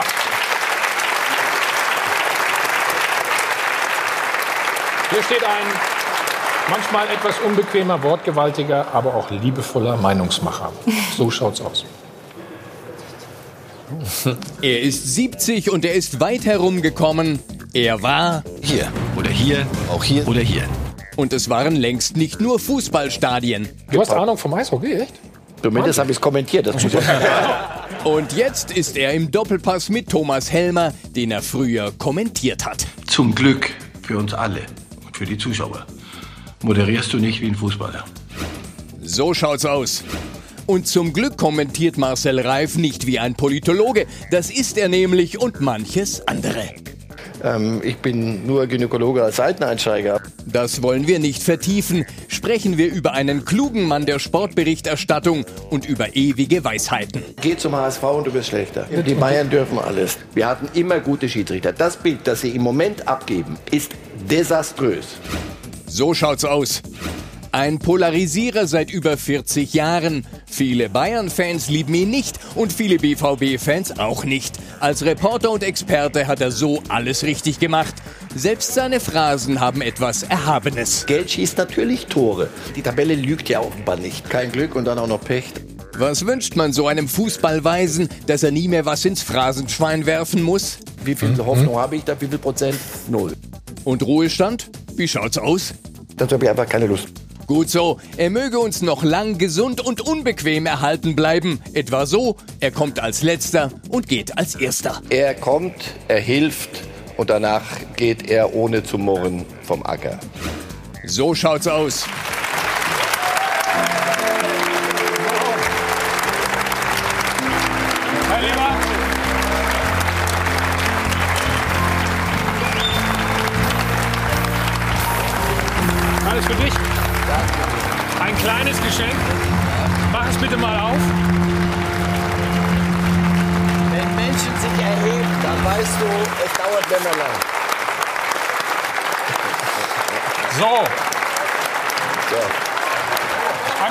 Unsere Kamera. Vergiss es. Passend, passend, passend übrigens äh, zu seinen neuen Schuhen. Die hat er auch zum Geburtstag gekriegt. Marcel, alles Gute. Und vielen Dank, dass du mir da bist. So, jetzt schauen wir noch mal auf Mario Basler ganz kurz für Andi. Du musst das noch mal erklären, dass der Mario da erzählt wird. Ach so, was hat er gesagt? Ich hab's Ich, nicht ich, verstanden. ich, ich weiß nicht mehr, ich kann mir nicht vorstellen, dass ich mal so was Böses am Spielfeld gesagt habe. Ich mir übrigens auch nicht. Ja. Vielen Dank, dass du da warst. Danke. Viel Glück. Äh, Liebe Grüße Jahr- an Mario. Genau. Nevin, alles Gute, habe ich schon gesagt. Und äh, die Stiftung, wie gesagt, wir sammeln weiter fleißig für dich hier. Vielen Dank, wir sehen uns dann noch. Ja. Jens, alles Gute. Weiß nicht, was sind deine Pläne? Gucken. Mit uns erstmal essen gehen, ne? Ja, genau. Dann machen wir das erstmal, ne? Lars, Tobi, vielen Dank. Valentina? Vielen Dank, dass ich da Premiere, ja. Äh, von Hahn und Band. Danke an euch. Schönen ersten Advent. Bis nächste Woche. Tschüss. Achso, warte.